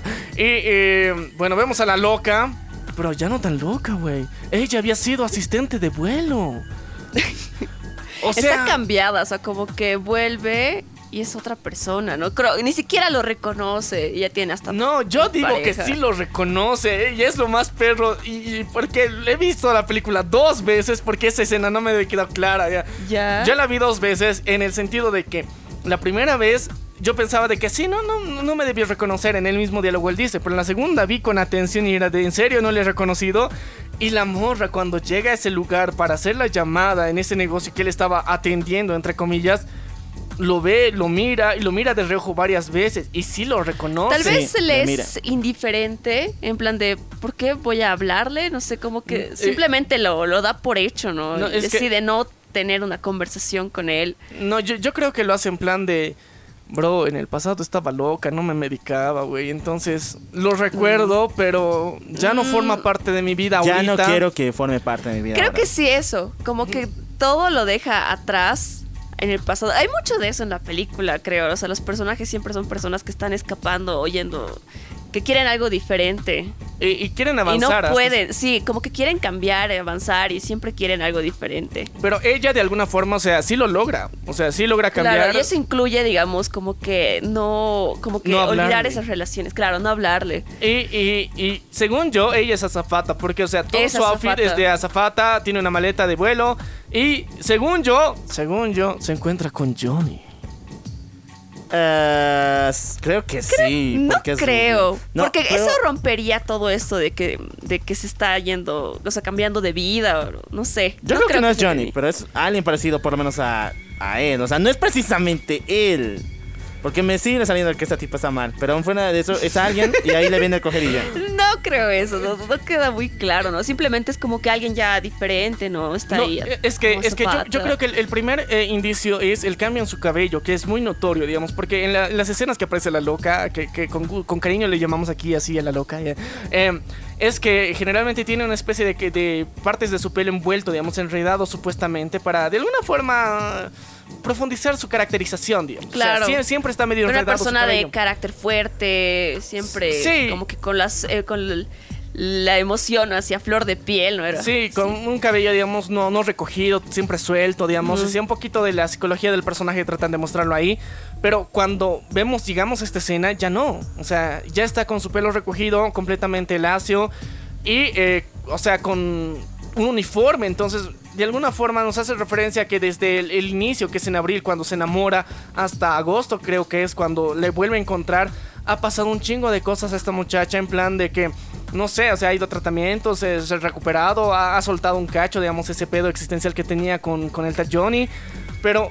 eh, Decide viajar. no ha sé, encontrado otro, o sea, se ha hecho cursos de azafata, se ha vuelto azafata o antes ya era, pero ha vuelto, no sabemos. El punto es que ha, reorganizado su vida y ahora se encuentra estable, en plan de que se está encontrando con un chabón con el que va a salir. Y, eh, y está bien, y, y eso es lo, lo antagónico, pero al mismo tiempo se está negando al cuatecito de atrás. No, y el cuatecito tampoco, eh, o sea, él quiere llamar su atención. Él te baila la y no sé si está en la cabeza del tipo, porque algo solo pasa, porque esos movimientos se tiene que llamar Dios y la atención de alguien, güey. Sí, es, Por es más que lo rechace. Pero sí le dice, no tipo, ¿qué ahí. le pasa a este? No le dice su pareja. Y es como que, ay, no lo sé. Entonces sí fueron real. Pero por eso te decía Sí. que, que al, al final eh, ella lo ignora voluntariamente, porque, o sea, él hasta cierto punto decide creer de que no le ha visto. Pero al final te das cuenta de que sí, sí lo vio en efecto, ahí incluso lo recordaba, pero no quería. Y ya. Y se cierra el capítulo de su vida de ambos ahí. Y, y- y él continúa con su vandalismo actividad de, de ir todas las noches a apropiarse de negocios ajenos para ganar dinero. Pucha, me acabas de hacer pensar que como que el sujeto ah, todo el tiempo está ahí siendo rechazado, ubicas. Todo el tiempo la gente dice, no, por favor, ya no, tómate pago. Inclusive amorosamente, o sea, todo el tiempo Uh, siendo no. rechazado. Qué triste. Y, y llega a este punto en donde es- ahora sí, o sea, él no sabemos cómo continúe su vida, pero técnicamente es el final de su arco inicial, ¿ya? Entonces hasta ahí valió pito y, y- y ya. Y luego ahora sí volvemos a... Al asesino. ya. Es que suena, suena chido cuando decimos así. Entonces, eh, el asesino está ahí en su vida normal, ya está conviviendo con la eh, con su querida Blondie. Eh, están conviviendo varios meses, como hace rato dijimos, y llega un punto en donde el- la socia del asesino lo está buscando porque quiere, eh, o sea, una, o sea, que te envían una canción en la rocola diciéndote que, bro, aquí terminan nuestros negocios, nuestro business, está de la mierda. Y ella de alguna forma quiere encontrarlo, entonces ella va a sus bares favoritos, donde iba siempre, trata de alguna forma, hace llamadas para tratar de encontrarlo y no lo encuentra, no lo ubica. Pero un día está en el subterráneo, caminando y de repente reconoce un olor, un aroma. Ese mismo aroma que sentía en el colchón donde llamaba de Eduardo. Sí, usted recuerda Aroma claramente. asesino. Aroma. five. Ah, sí, aroma asesino número 5, disponible en su tienda favorita. Ese olor es irreconocible, pero esta vez no está en un hombre, está en una chica. Y es ahí como que, que, eh, o sea, no sé, eh, la blondie está caminando en una dirección opuesta a, a la que la socia está llegando. Y- Obviamente. Y, y se miran de reojo porque ese instinto asesino femenino está ahí de, ah, perra, tú tienes a mi hombre. Y la otra de, sí, yo lo tengo.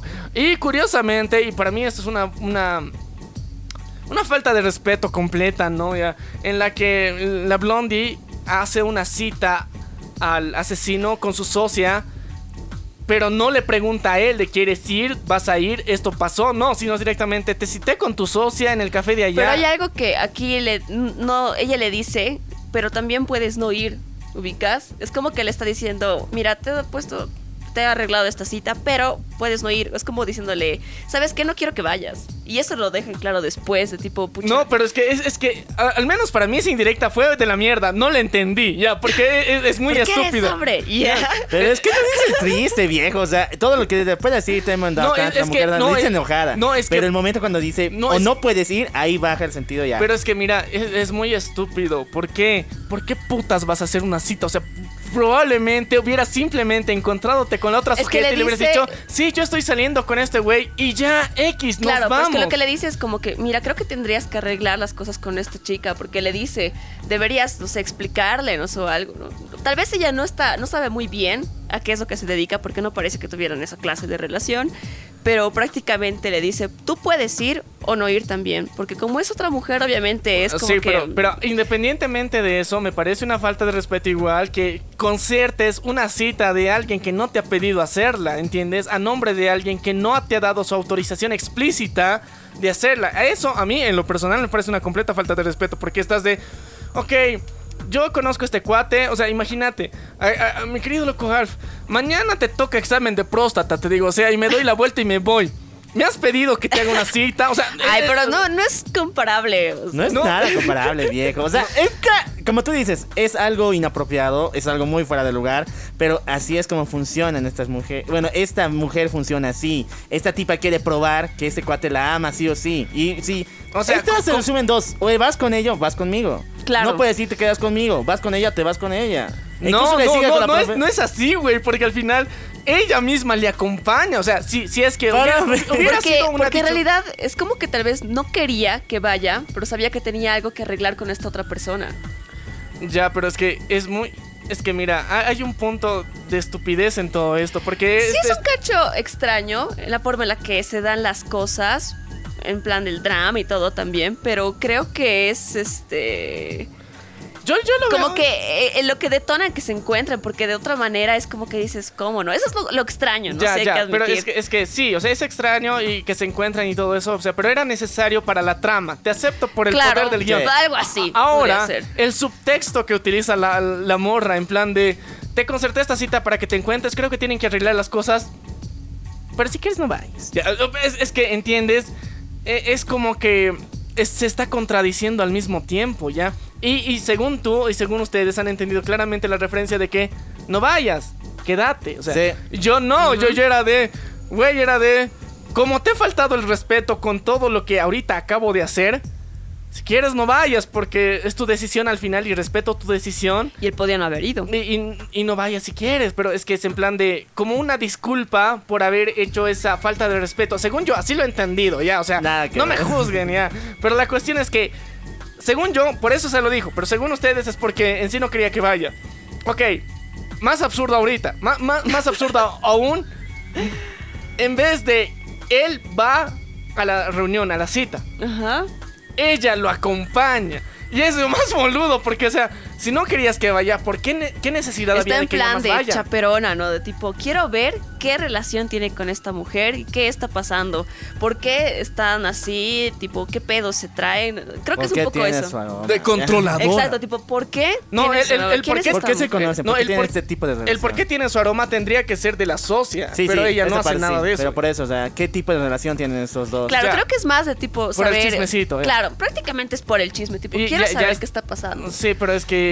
Y también es que ambos tienen actitudes muy infantiles y contradictorias. ¿Sabes Tienen- qué? Creo que más bien es una fachada. O sea, como que ella tal vez en el fondo está súper preocupada, se siente insegura de que él la vaya a dejar por esta mujer con la que tiene que terminar algo. Entonces está ahí como que... Termínalo ya, termínalo ya. Tipo ya esperando de ya, ¿qué tienes que hablar? ¿Qué tienes que hacer? Y él inclusive está creo que ahí comprándose sus papas, dando vueltas, creo que inclusive se estaba ya por ir. Cosas así, ¿no? Porque está insegura. O sea, en esa actitud ahí que parece una loca, en realidad está como que ocultando de, pucha, no quiero que estés aquí, quiero que nos vayamos ya, pero no quiero que parezca que a mí me importa mucho. Por eso inclusive dice, ya, pues te acompaño, anda, sí. Es tan absurdo. Resumió la película. Sí, sí, lo resumió tan, tan, tan perfectamente, pero es tan boludo hacer eso, o sea... Sí, o sea, hay que admitir que es como que raro, ¿no? Inclusive esa parte ¿no? donde está con su socia es bien tensa porque la sujeta está temblando y con su cigarrillo de, pucha, estoy aquí contigo, por fin, ¿no? Y está esa parte igual, ¿no? Yo, yo según yo en el frío porque estaba lloviendo, pero... no, está tensa. Si te das cuenta, es una chica bien como...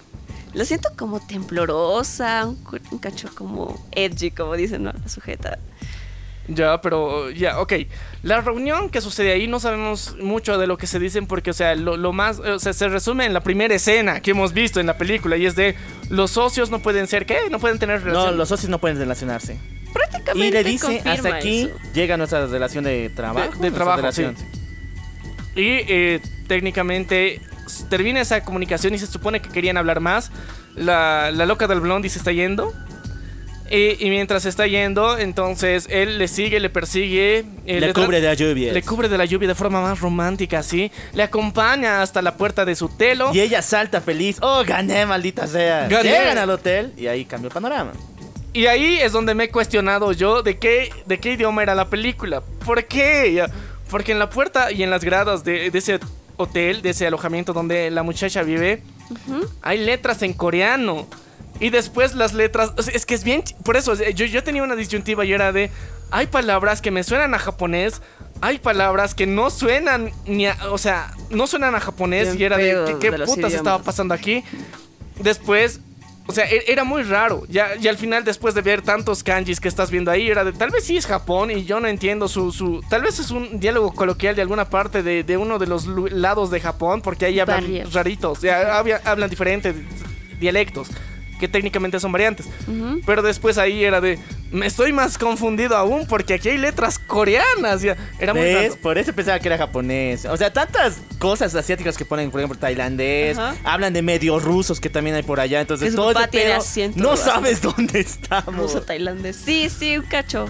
Eh, Están en Hong Kong. Taiwanés. No, no era tailandés, Sí. taiwanés. Ya, Ay, pero, taiwanés. Sí, y, y, eh, eh, ya estábamos en Asia, ya para nadie. La cla- Claro, así que. Ya, la cuestión es que ahí se resuelve todo el embrollo porque era de la, la, la, la blondie está en plan de, eh, sí, le gané, le gané a la socia. Sí, se quedó conmigo y el vato del asesino dice, Nel perra, ya estás en casa, adiós. Y, y- y- y ya, what the fuck, qué putas ha pasado aquí. Y, y- y, eh, porque se supone que yo creo que ella pensaba en, en su en su opinión que él se iba a quedar como lo todo el tiempo que antes de ese día se había quedado él ahí. Y pensaba que iba a continuar la vida así tranquilamente, los dos juntos. Pero ahí le da un revés, digamos, bien. Bien inesperado, pero bien directo al mismo tiempo, porque él se, se va a ir y ya. Simplemente así. Y para mí ella tiene una de las actitudes más tristes en ese momento, pero al mismo tiempo muy, realista con su personaje de Claro, morderle eh, y, y decirle así, nunca me olvidarás. O sea, y era de, tengo un lunar en la cara, así no me olvidarás, porque, o sea, tenía miedo a que otra vez la olvide. Y de alguna forma ella ya, ya había asumido parte de la idea de que se vaya, porque así era él. Entonces, eh, es, un, es un punto así bien, bien triste, digamos, bien conmovedor hasta cierto punto de cómo, cómo esa falta de comunicación tan jodida que ha tenido ha hecho que ambos con sus actitudes infantiles tengan una relación muy caca, digamos. Muy... Claro, muy pasajera. Es fin de juego, ya hemos dicho. Sí, entonces eh, está, está de la mierda. Y ya, entonces, eh, a lo que tengo entendido, el, la socia eh, le da un mensaje de que necesito un último trabajo antes de que te retires, como decir. Y eso es lo que van a negociar al bar. Ya, entonces, eh, después de eso hacen un... O sea, eso no se dice, pero sí, yo sobreentiendo que ha pasado algo así. Ya, aunque que hay un último negocio antes de jubilarte de este negocio, de dejar de ser socios. Un último favor que quiero que me hagas. Sí. Este es el objetivo. Eh, ve allá y chingatelo y ahí muere. Eh, ahí muere el asesino. Literal. No, pero yo lo que entendí es que es venganza. Sí, sí, sí, la sí. socia Sí, sí, mató sí. a este tipo. El tipo, porque el tipo creo que dijo que. No sé si eso nos indica, pero justamente en uno de sus diálogos señala de que ya no puede vivir de esa forma y ya no puede soportar esa actitud. Entonces, obviamente, por eso hace la llamada. Y que eh, normalmente le llevaba a lugares donde no había personas armadas. Pero sin embargo, aquí todos los malditos sí tenían armas. Claro, lo que hace es como que engañarlo, porque Sí, él sí. confiaba plenamente en ella, su socia finalmente, ¿no? Sí. Y dijo, un último trabajo está bien. ¿Cómo pensar que ella, digamos, tal vez en esa bronca iba a Eh, agarrar y no darle la información tipo, pucha, mira, lo mata, ¿no? No, es que yo creo que ese es, el- es- ese es su, su- No es para mí, no es para nadie, ¿entiendes? O sea, Sí. su, su- su venganza de, de la socia dicen, ok, le vi con esta pendeja después de tantos años de, de, de, de alguna forma trabajar juntos.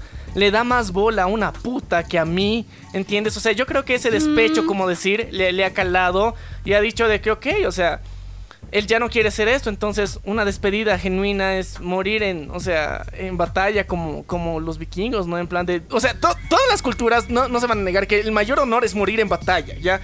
Y este carnal medio que tenía sus ínfulas de grandeza también con todo el trabajo que hacía.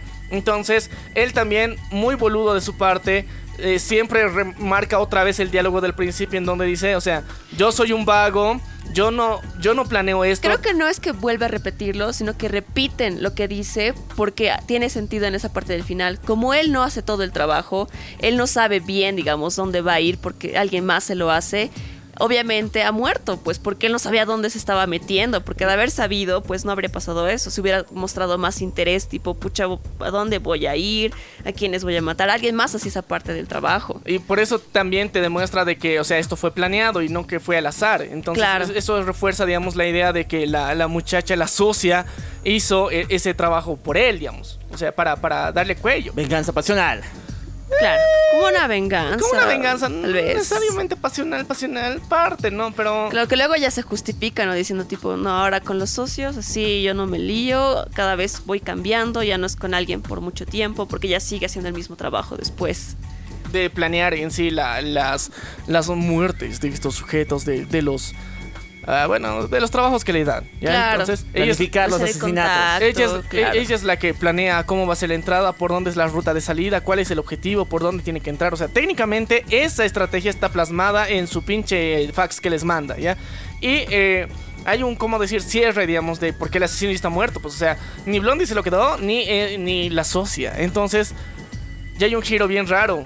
Y esa es la pelea final, porque e, e, eso es lo más épico, porque hay dos escenas antes en donde se muestra que como decir que medio el amor empieza en un lugar de donde hay unas peleas, unos putazos, una escena de ah, acción. lo he visto, sí. Y llega la escena final donde ella está tranquilamente comiendo fideos. Fideos. Mm, qué rico, ¿no? E, entonces, mientras tanto está, está ahí, de la nada empieza una pelea atrás, ella continúa en su mambo y todo lo que sea. Y mágicamente el cuate que inició la pelea es el mudo, güey. ¡El mudo! Y ya, pues ahí se entrelazan. Se entrelazan la historia y se vuelven a encontrar. Porque la primera vez que se habían visto era cuando él estaba en ese. Eh, esa gaveta, en ese armario, en ese armario escondido fumando. Mientras tanto, ahora se vuelven a encontrar y esta vez, como ella está sola y él también está solo, se reencuentran ahí y él se, le sube a su moto para acompañarla a su casa. Mientras eh, se saca la foto de la portada de la peli. Eso es lo que pasa y, ya. sí, porque ella le pide un aventón, ¿no? Y después allí como que se sentía cómoda estando con él. Ahí queda. Y ahí queda. Y, o sea, nos da la esperanza de que estos dos de alguna forma ya probablemente empiezan un romance. Para todo raro hay una descosida. Para todo roto hay una descosida. Nah, raro. Ahora sí. ya, la, cuestión es que, ok, ahí termina la película. Como resumen de lo que estábamos diciendo. Ahora, conclusiones, bro. O sea, conclusiones de cada uno de nosotros, please. O sea, ¿qué, qué es lo que más les ha jodido del final o más les ha agradado o más ha dicho, sí, a huevo, no? Sí, sí, sí, me, me interesa saber igual. A ver, como te había indicado, es la película más. Una de las películas más edgy que he visto en toda mi vida. Incluso le gana Batman, viejo. Está brutal. el sentido de iluminación, de todos los planos que tenemos del asesino, esta forma de cómo enfrascarnos a él, de que sea amado por todos. Parece una versión muy fumada del, una autoproyección del autor. Pero al mismo tiempo. Todo lo que tenga que ver a un personaje muy chingón es la autoproyección del autor a voz, güey. O sea. Ay, no es la primera vez que escuchamos esto. Cualquier anime donde el, eh, el prota esté muy roto es una proyección del autor automáticamente. no, güey, no, o sea, esta vez no creo que sea necesariamente la proyección del autor, ya. Esta o sea, tú le encontraste el significado de morir en batalla, güey. Sí, pero es que no creo que, o sea, necesariamente el autor se identifique con el asesino. O sea, e, e, es, es no creo que sea muy probable para, para empezar por las otras películas y el cómo funciona el autor no creo que sea el caso de una autoproyección, ¿ya? O sea, en Vilma sí podemos decir, es una autoproyección de esa pinche Mindy, ¿ya? Una, una, una cagada. pero aquí no. Aquí es muy distinto. Sabemos que eh, las obras del autor tienen diferentes rangos. Son, tono, son tintes más melancólicos, ¿no? Y bueno, con ese estilo me parece un poco edgy. También la relación que tiene con esa chica, igual. El, a lo que me encantó fue el mudo. O sea, sus escenas son memorables en todo momento. Toda la relación que tiene me llegas al corazón. Y net, si quisiera ver algo más de ella, eh, sería súper genial. Ya lo has visto. Búscalo, ya. Pero es muy épico, ya. A ver, tú, tú, tú reflexionale. Ya, a ver. ¿Por qué esta película, para empezar? Es, siento que, yéndonos ya a la parte estética, es súper bonita en el sentido de que hay muchas luces neón. Es como que todo prácticamente se da por la noche. Y creo que los personajes son bien imperfectos, ¿no? siempre son personajes conflictivos, personajes que quieren escaparse del pasado y creo que eso es algo que me gustaba mucho de la película. Ahora sí, hay que admitir que es bien darks, o sea, en plan de que es medio random, ¿no? Tipo hasta lenta podría decirlo, porque no es como que hay una trama como tal, simplemente son personas viviendo sus vidas. O sea, es una película muy realista en ese sentido, digamos. Claro, entonces creo que esa es la, la magia y por ejemplo la, la del mudito, esa relación que tiene con su papá, a mí me conmovía mucho porque siempre que veo la escena del, por ejemplo, donde ves los videos, a mí me causa lágrimas, ya, o sea, como que me conmueve demasiado, ¿no? Y son como que te deja esa sensación la película, ¿no? De ay, qué triste o tipo, pucha, qué pendejos, ¿no? O sea, no sé, esa sensación. Y creo que con eso me quedo, creo, porque es bien eh, pucha, a mí por lo menos en cuanto a lo que es fotografía, la película me inspira mucho. Eh, y es una película que no es así buena, buena, por así decirlo, que tú digas, pucha, qué gran película, pero es memorable porque tiene cosas bien random y también cosas que te dicen, que te hacen reflexionar o reír, ¿no? Tiene un poquito de todo eso. Creo que es esa su gracia, ¿no? No es una película así que dirías grandiosa, ni siquiera en producción, ¿no? Para mí la, la clave es que te marea, güey. no, es que muchos de sus planos eh, en donde hacen doble plano en primera persona, de siguiendo al sujeto y por las calles, por el metro, así, te marea, güey. O sea, si es que tienes problemas de equilibrio visual, ya te, te hace bolsa, ya, porque eh, es bien... Es bien experimental, en Sí. parte. O sea, porque de alguna forma es como... co- Como me decías, era la, la, la, la, la de eh, proyecto... ¿Cómo era? De, de, de esos cuates con superpoderes que, que me has dicho, la versión antigua de... Eh, sí, como te estaban señalando al comienzo, me parece la versión asiática de Poderes sin Límites. No me acuerdo bien el sí, autor, Poder Sin pero Límites, sí, o sea- es una película de superhéroes donde el tipo man- al comienzo maneja obviamente la cámara de seguimiento, pero después de la nada cuando el tipo empieza a correr, cámara en hombro y le está siguiendo por todas partes, volando en otras partes. Sí, es, es muy épica, digamos, ese plano en primera persona, digamos, que utilizan es, es uh, un plano aberrante constante, digamos, que, que se muestra, digamos, en situaciones bastante chuecas, como decir, para el cine tradicional. Pero eh, es, de alguna forma la magia que tiene y aparte eh, yo creo que uno de los puntos más importantes es que eh, es- fue grabado con cinta y se nota, digamos, por los colores que resaltan, porque en sí... Sí, se- tiene una estética bien marcada. Sí, sentido. eh, porque sus tonos verdosos es bien clarito que cinta cinta, o sea, no, no fue Y digital. eso, eso es la sello, ubicas, marca del director, porque en todas sus películas son, tienen esos como tintes verdosos, rojos, en plan, como si estuvieran con una luz así neón todo el tiempo, es esa obsesión que tienen. ¿no? Y, y por eso yo digo que no tiene tanto neón, porque en, en- en mi, en, en- en mi expectativa de la película, o sea, yo genuinamente le puse atención cuántos neones aparecen aquí, y no es cierto, hay, hay luces fluorescentes, sí. Eso, pero neón, fluorescentes. no, no, es que yo, yo me equivoqué de término. Es lo que, no es lo que quise decir. Ah, entonces me están diciendo que fluorescentes. la cámara lenta también pues es pro- No, es que no hay- reactiva esa pues, No, es que situación. no hay cámara lenta. Hay cámara lenta. No hay cámara Uno lenta. Hay- cuando corren y en la batalla de las pistolas, en las dos. Es como Y que la velocidad, ubicas. No, es, es que, es que juegan con la velocidad porque Ajá. no es cámara lenta, porque es de estos dos güeyes están parados aquí sentados y están hueveando todo el rato y mientras tanto el fondo está en cámara rápida.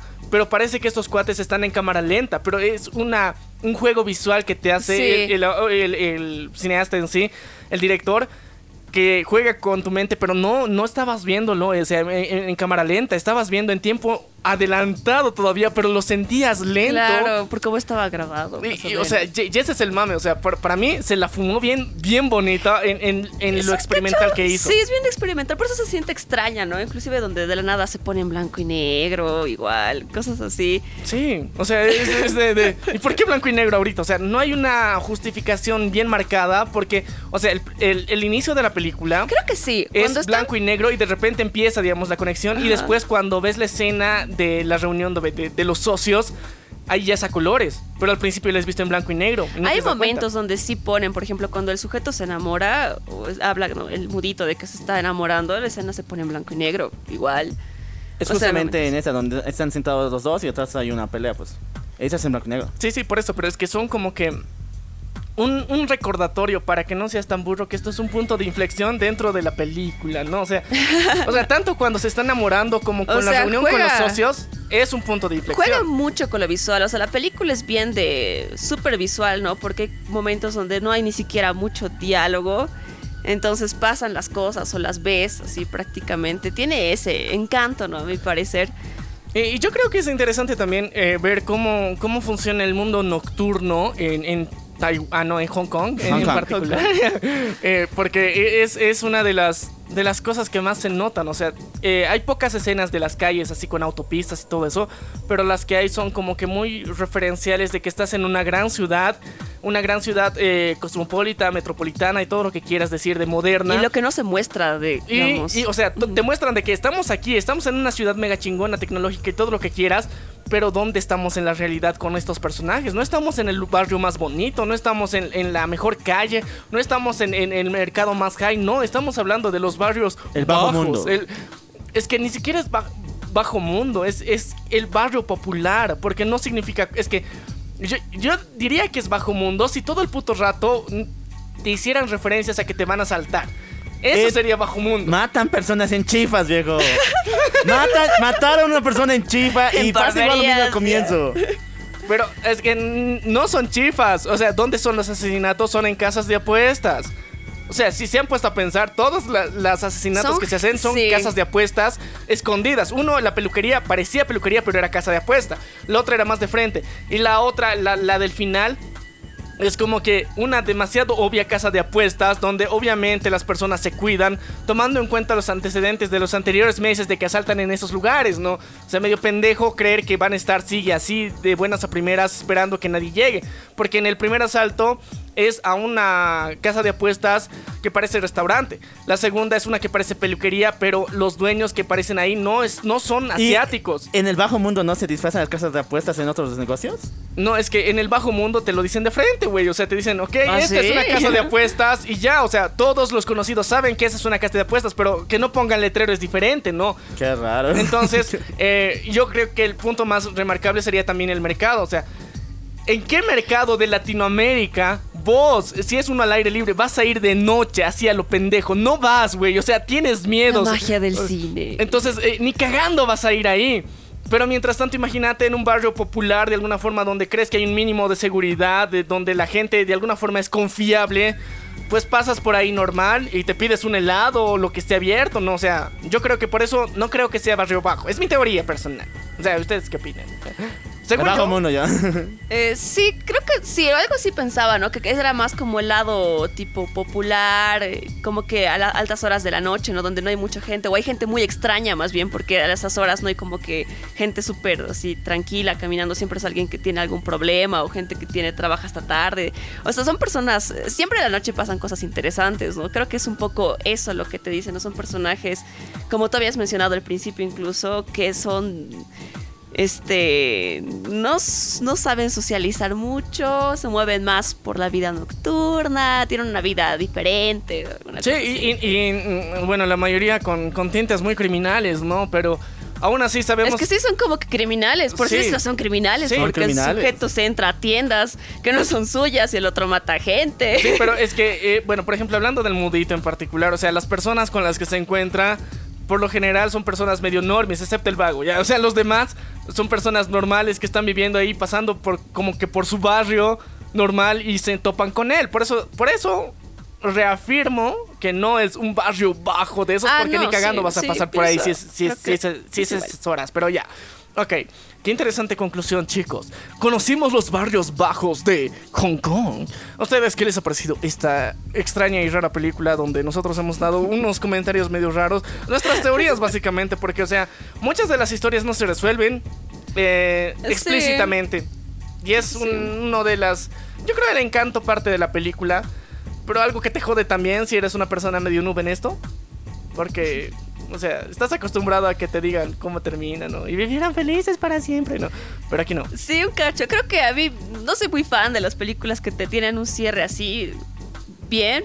Porque, no sé, como me gusta mi divagar y andar darle vueltas a las cosas, creo que estas películas me estimulan mucho la mente. ¿ya? La, la creatividad, chicos, así. El final no me molesta para nada, o sea, el detalle es lo que puedes llegar a pensar de toda esta sesión. Son dos raros, son dos personas muy, muy extrañas, contienen mentes muy extrañas. ¿Qué va a pasar después? Es lo que no me deja tranquilo. O sea, quisiera ver más de estos dos, por lo menos del mudo.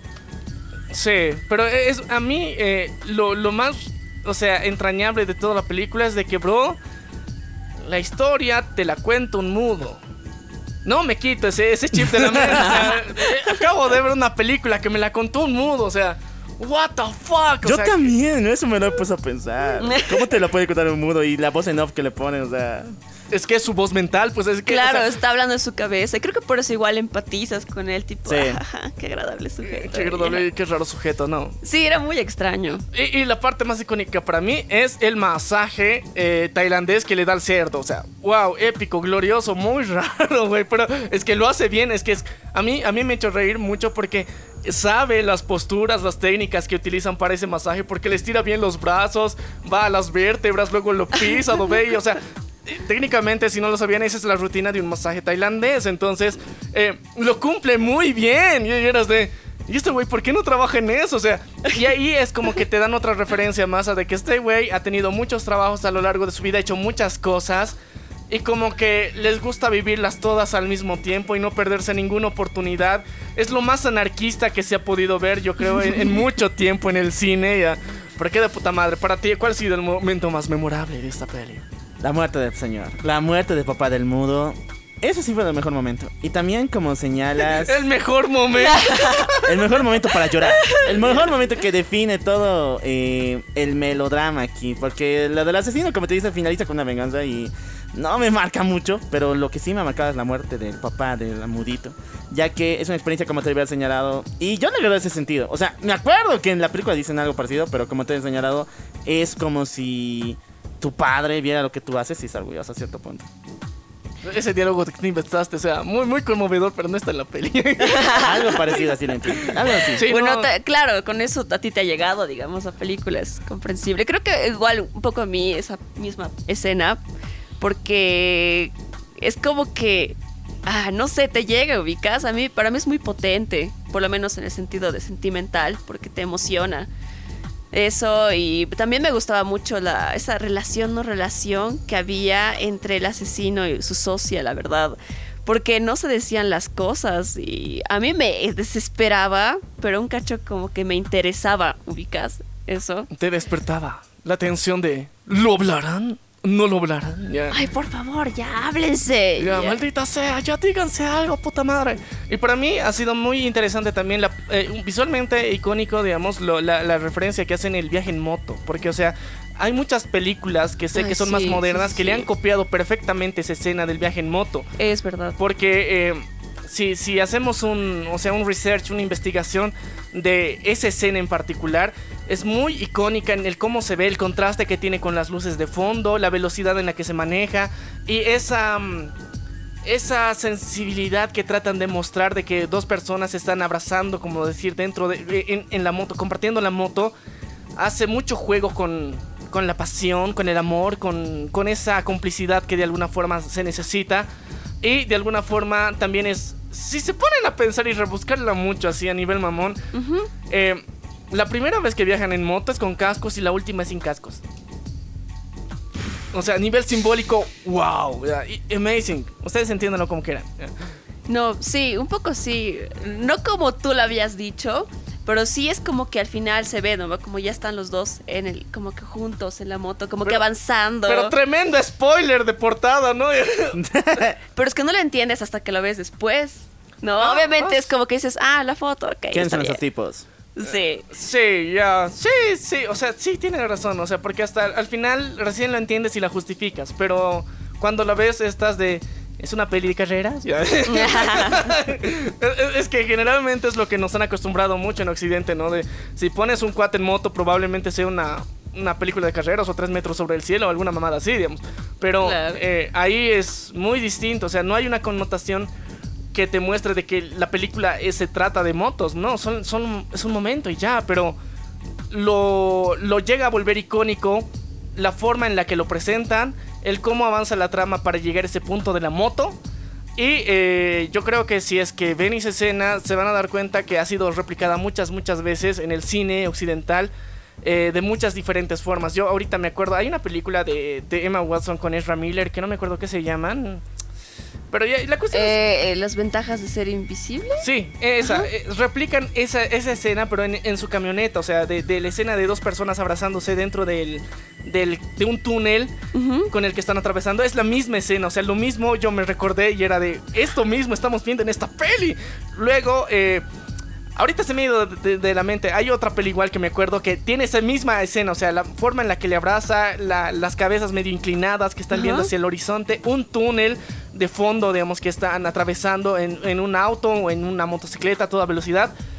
Y, y lo ha vuelto icónico. Y se ha replicado muchas veces. Así que. Si lo pones así, me recuerdas a otra película, hay una que se llama Amelie, donde igual la- al final cuando ya son pareja y todo, están igual en una motito y están igual juntos los dos, así. Ah, sí, en Amelie. Mm, ya, pero sí, o sea, esta, esta peli es re icónica visualmente hablando, histórica, de historia también es icónicamente hablando por lo rara que es. Sí, o sea, Eso nadie te lo puede negar. No, sí, de hecho, no sé, creo que no es ni muy conocida, la verdad. No lo sé. no sé, yo, yo sé que, que Tarantino la veía muchas veces, nada más.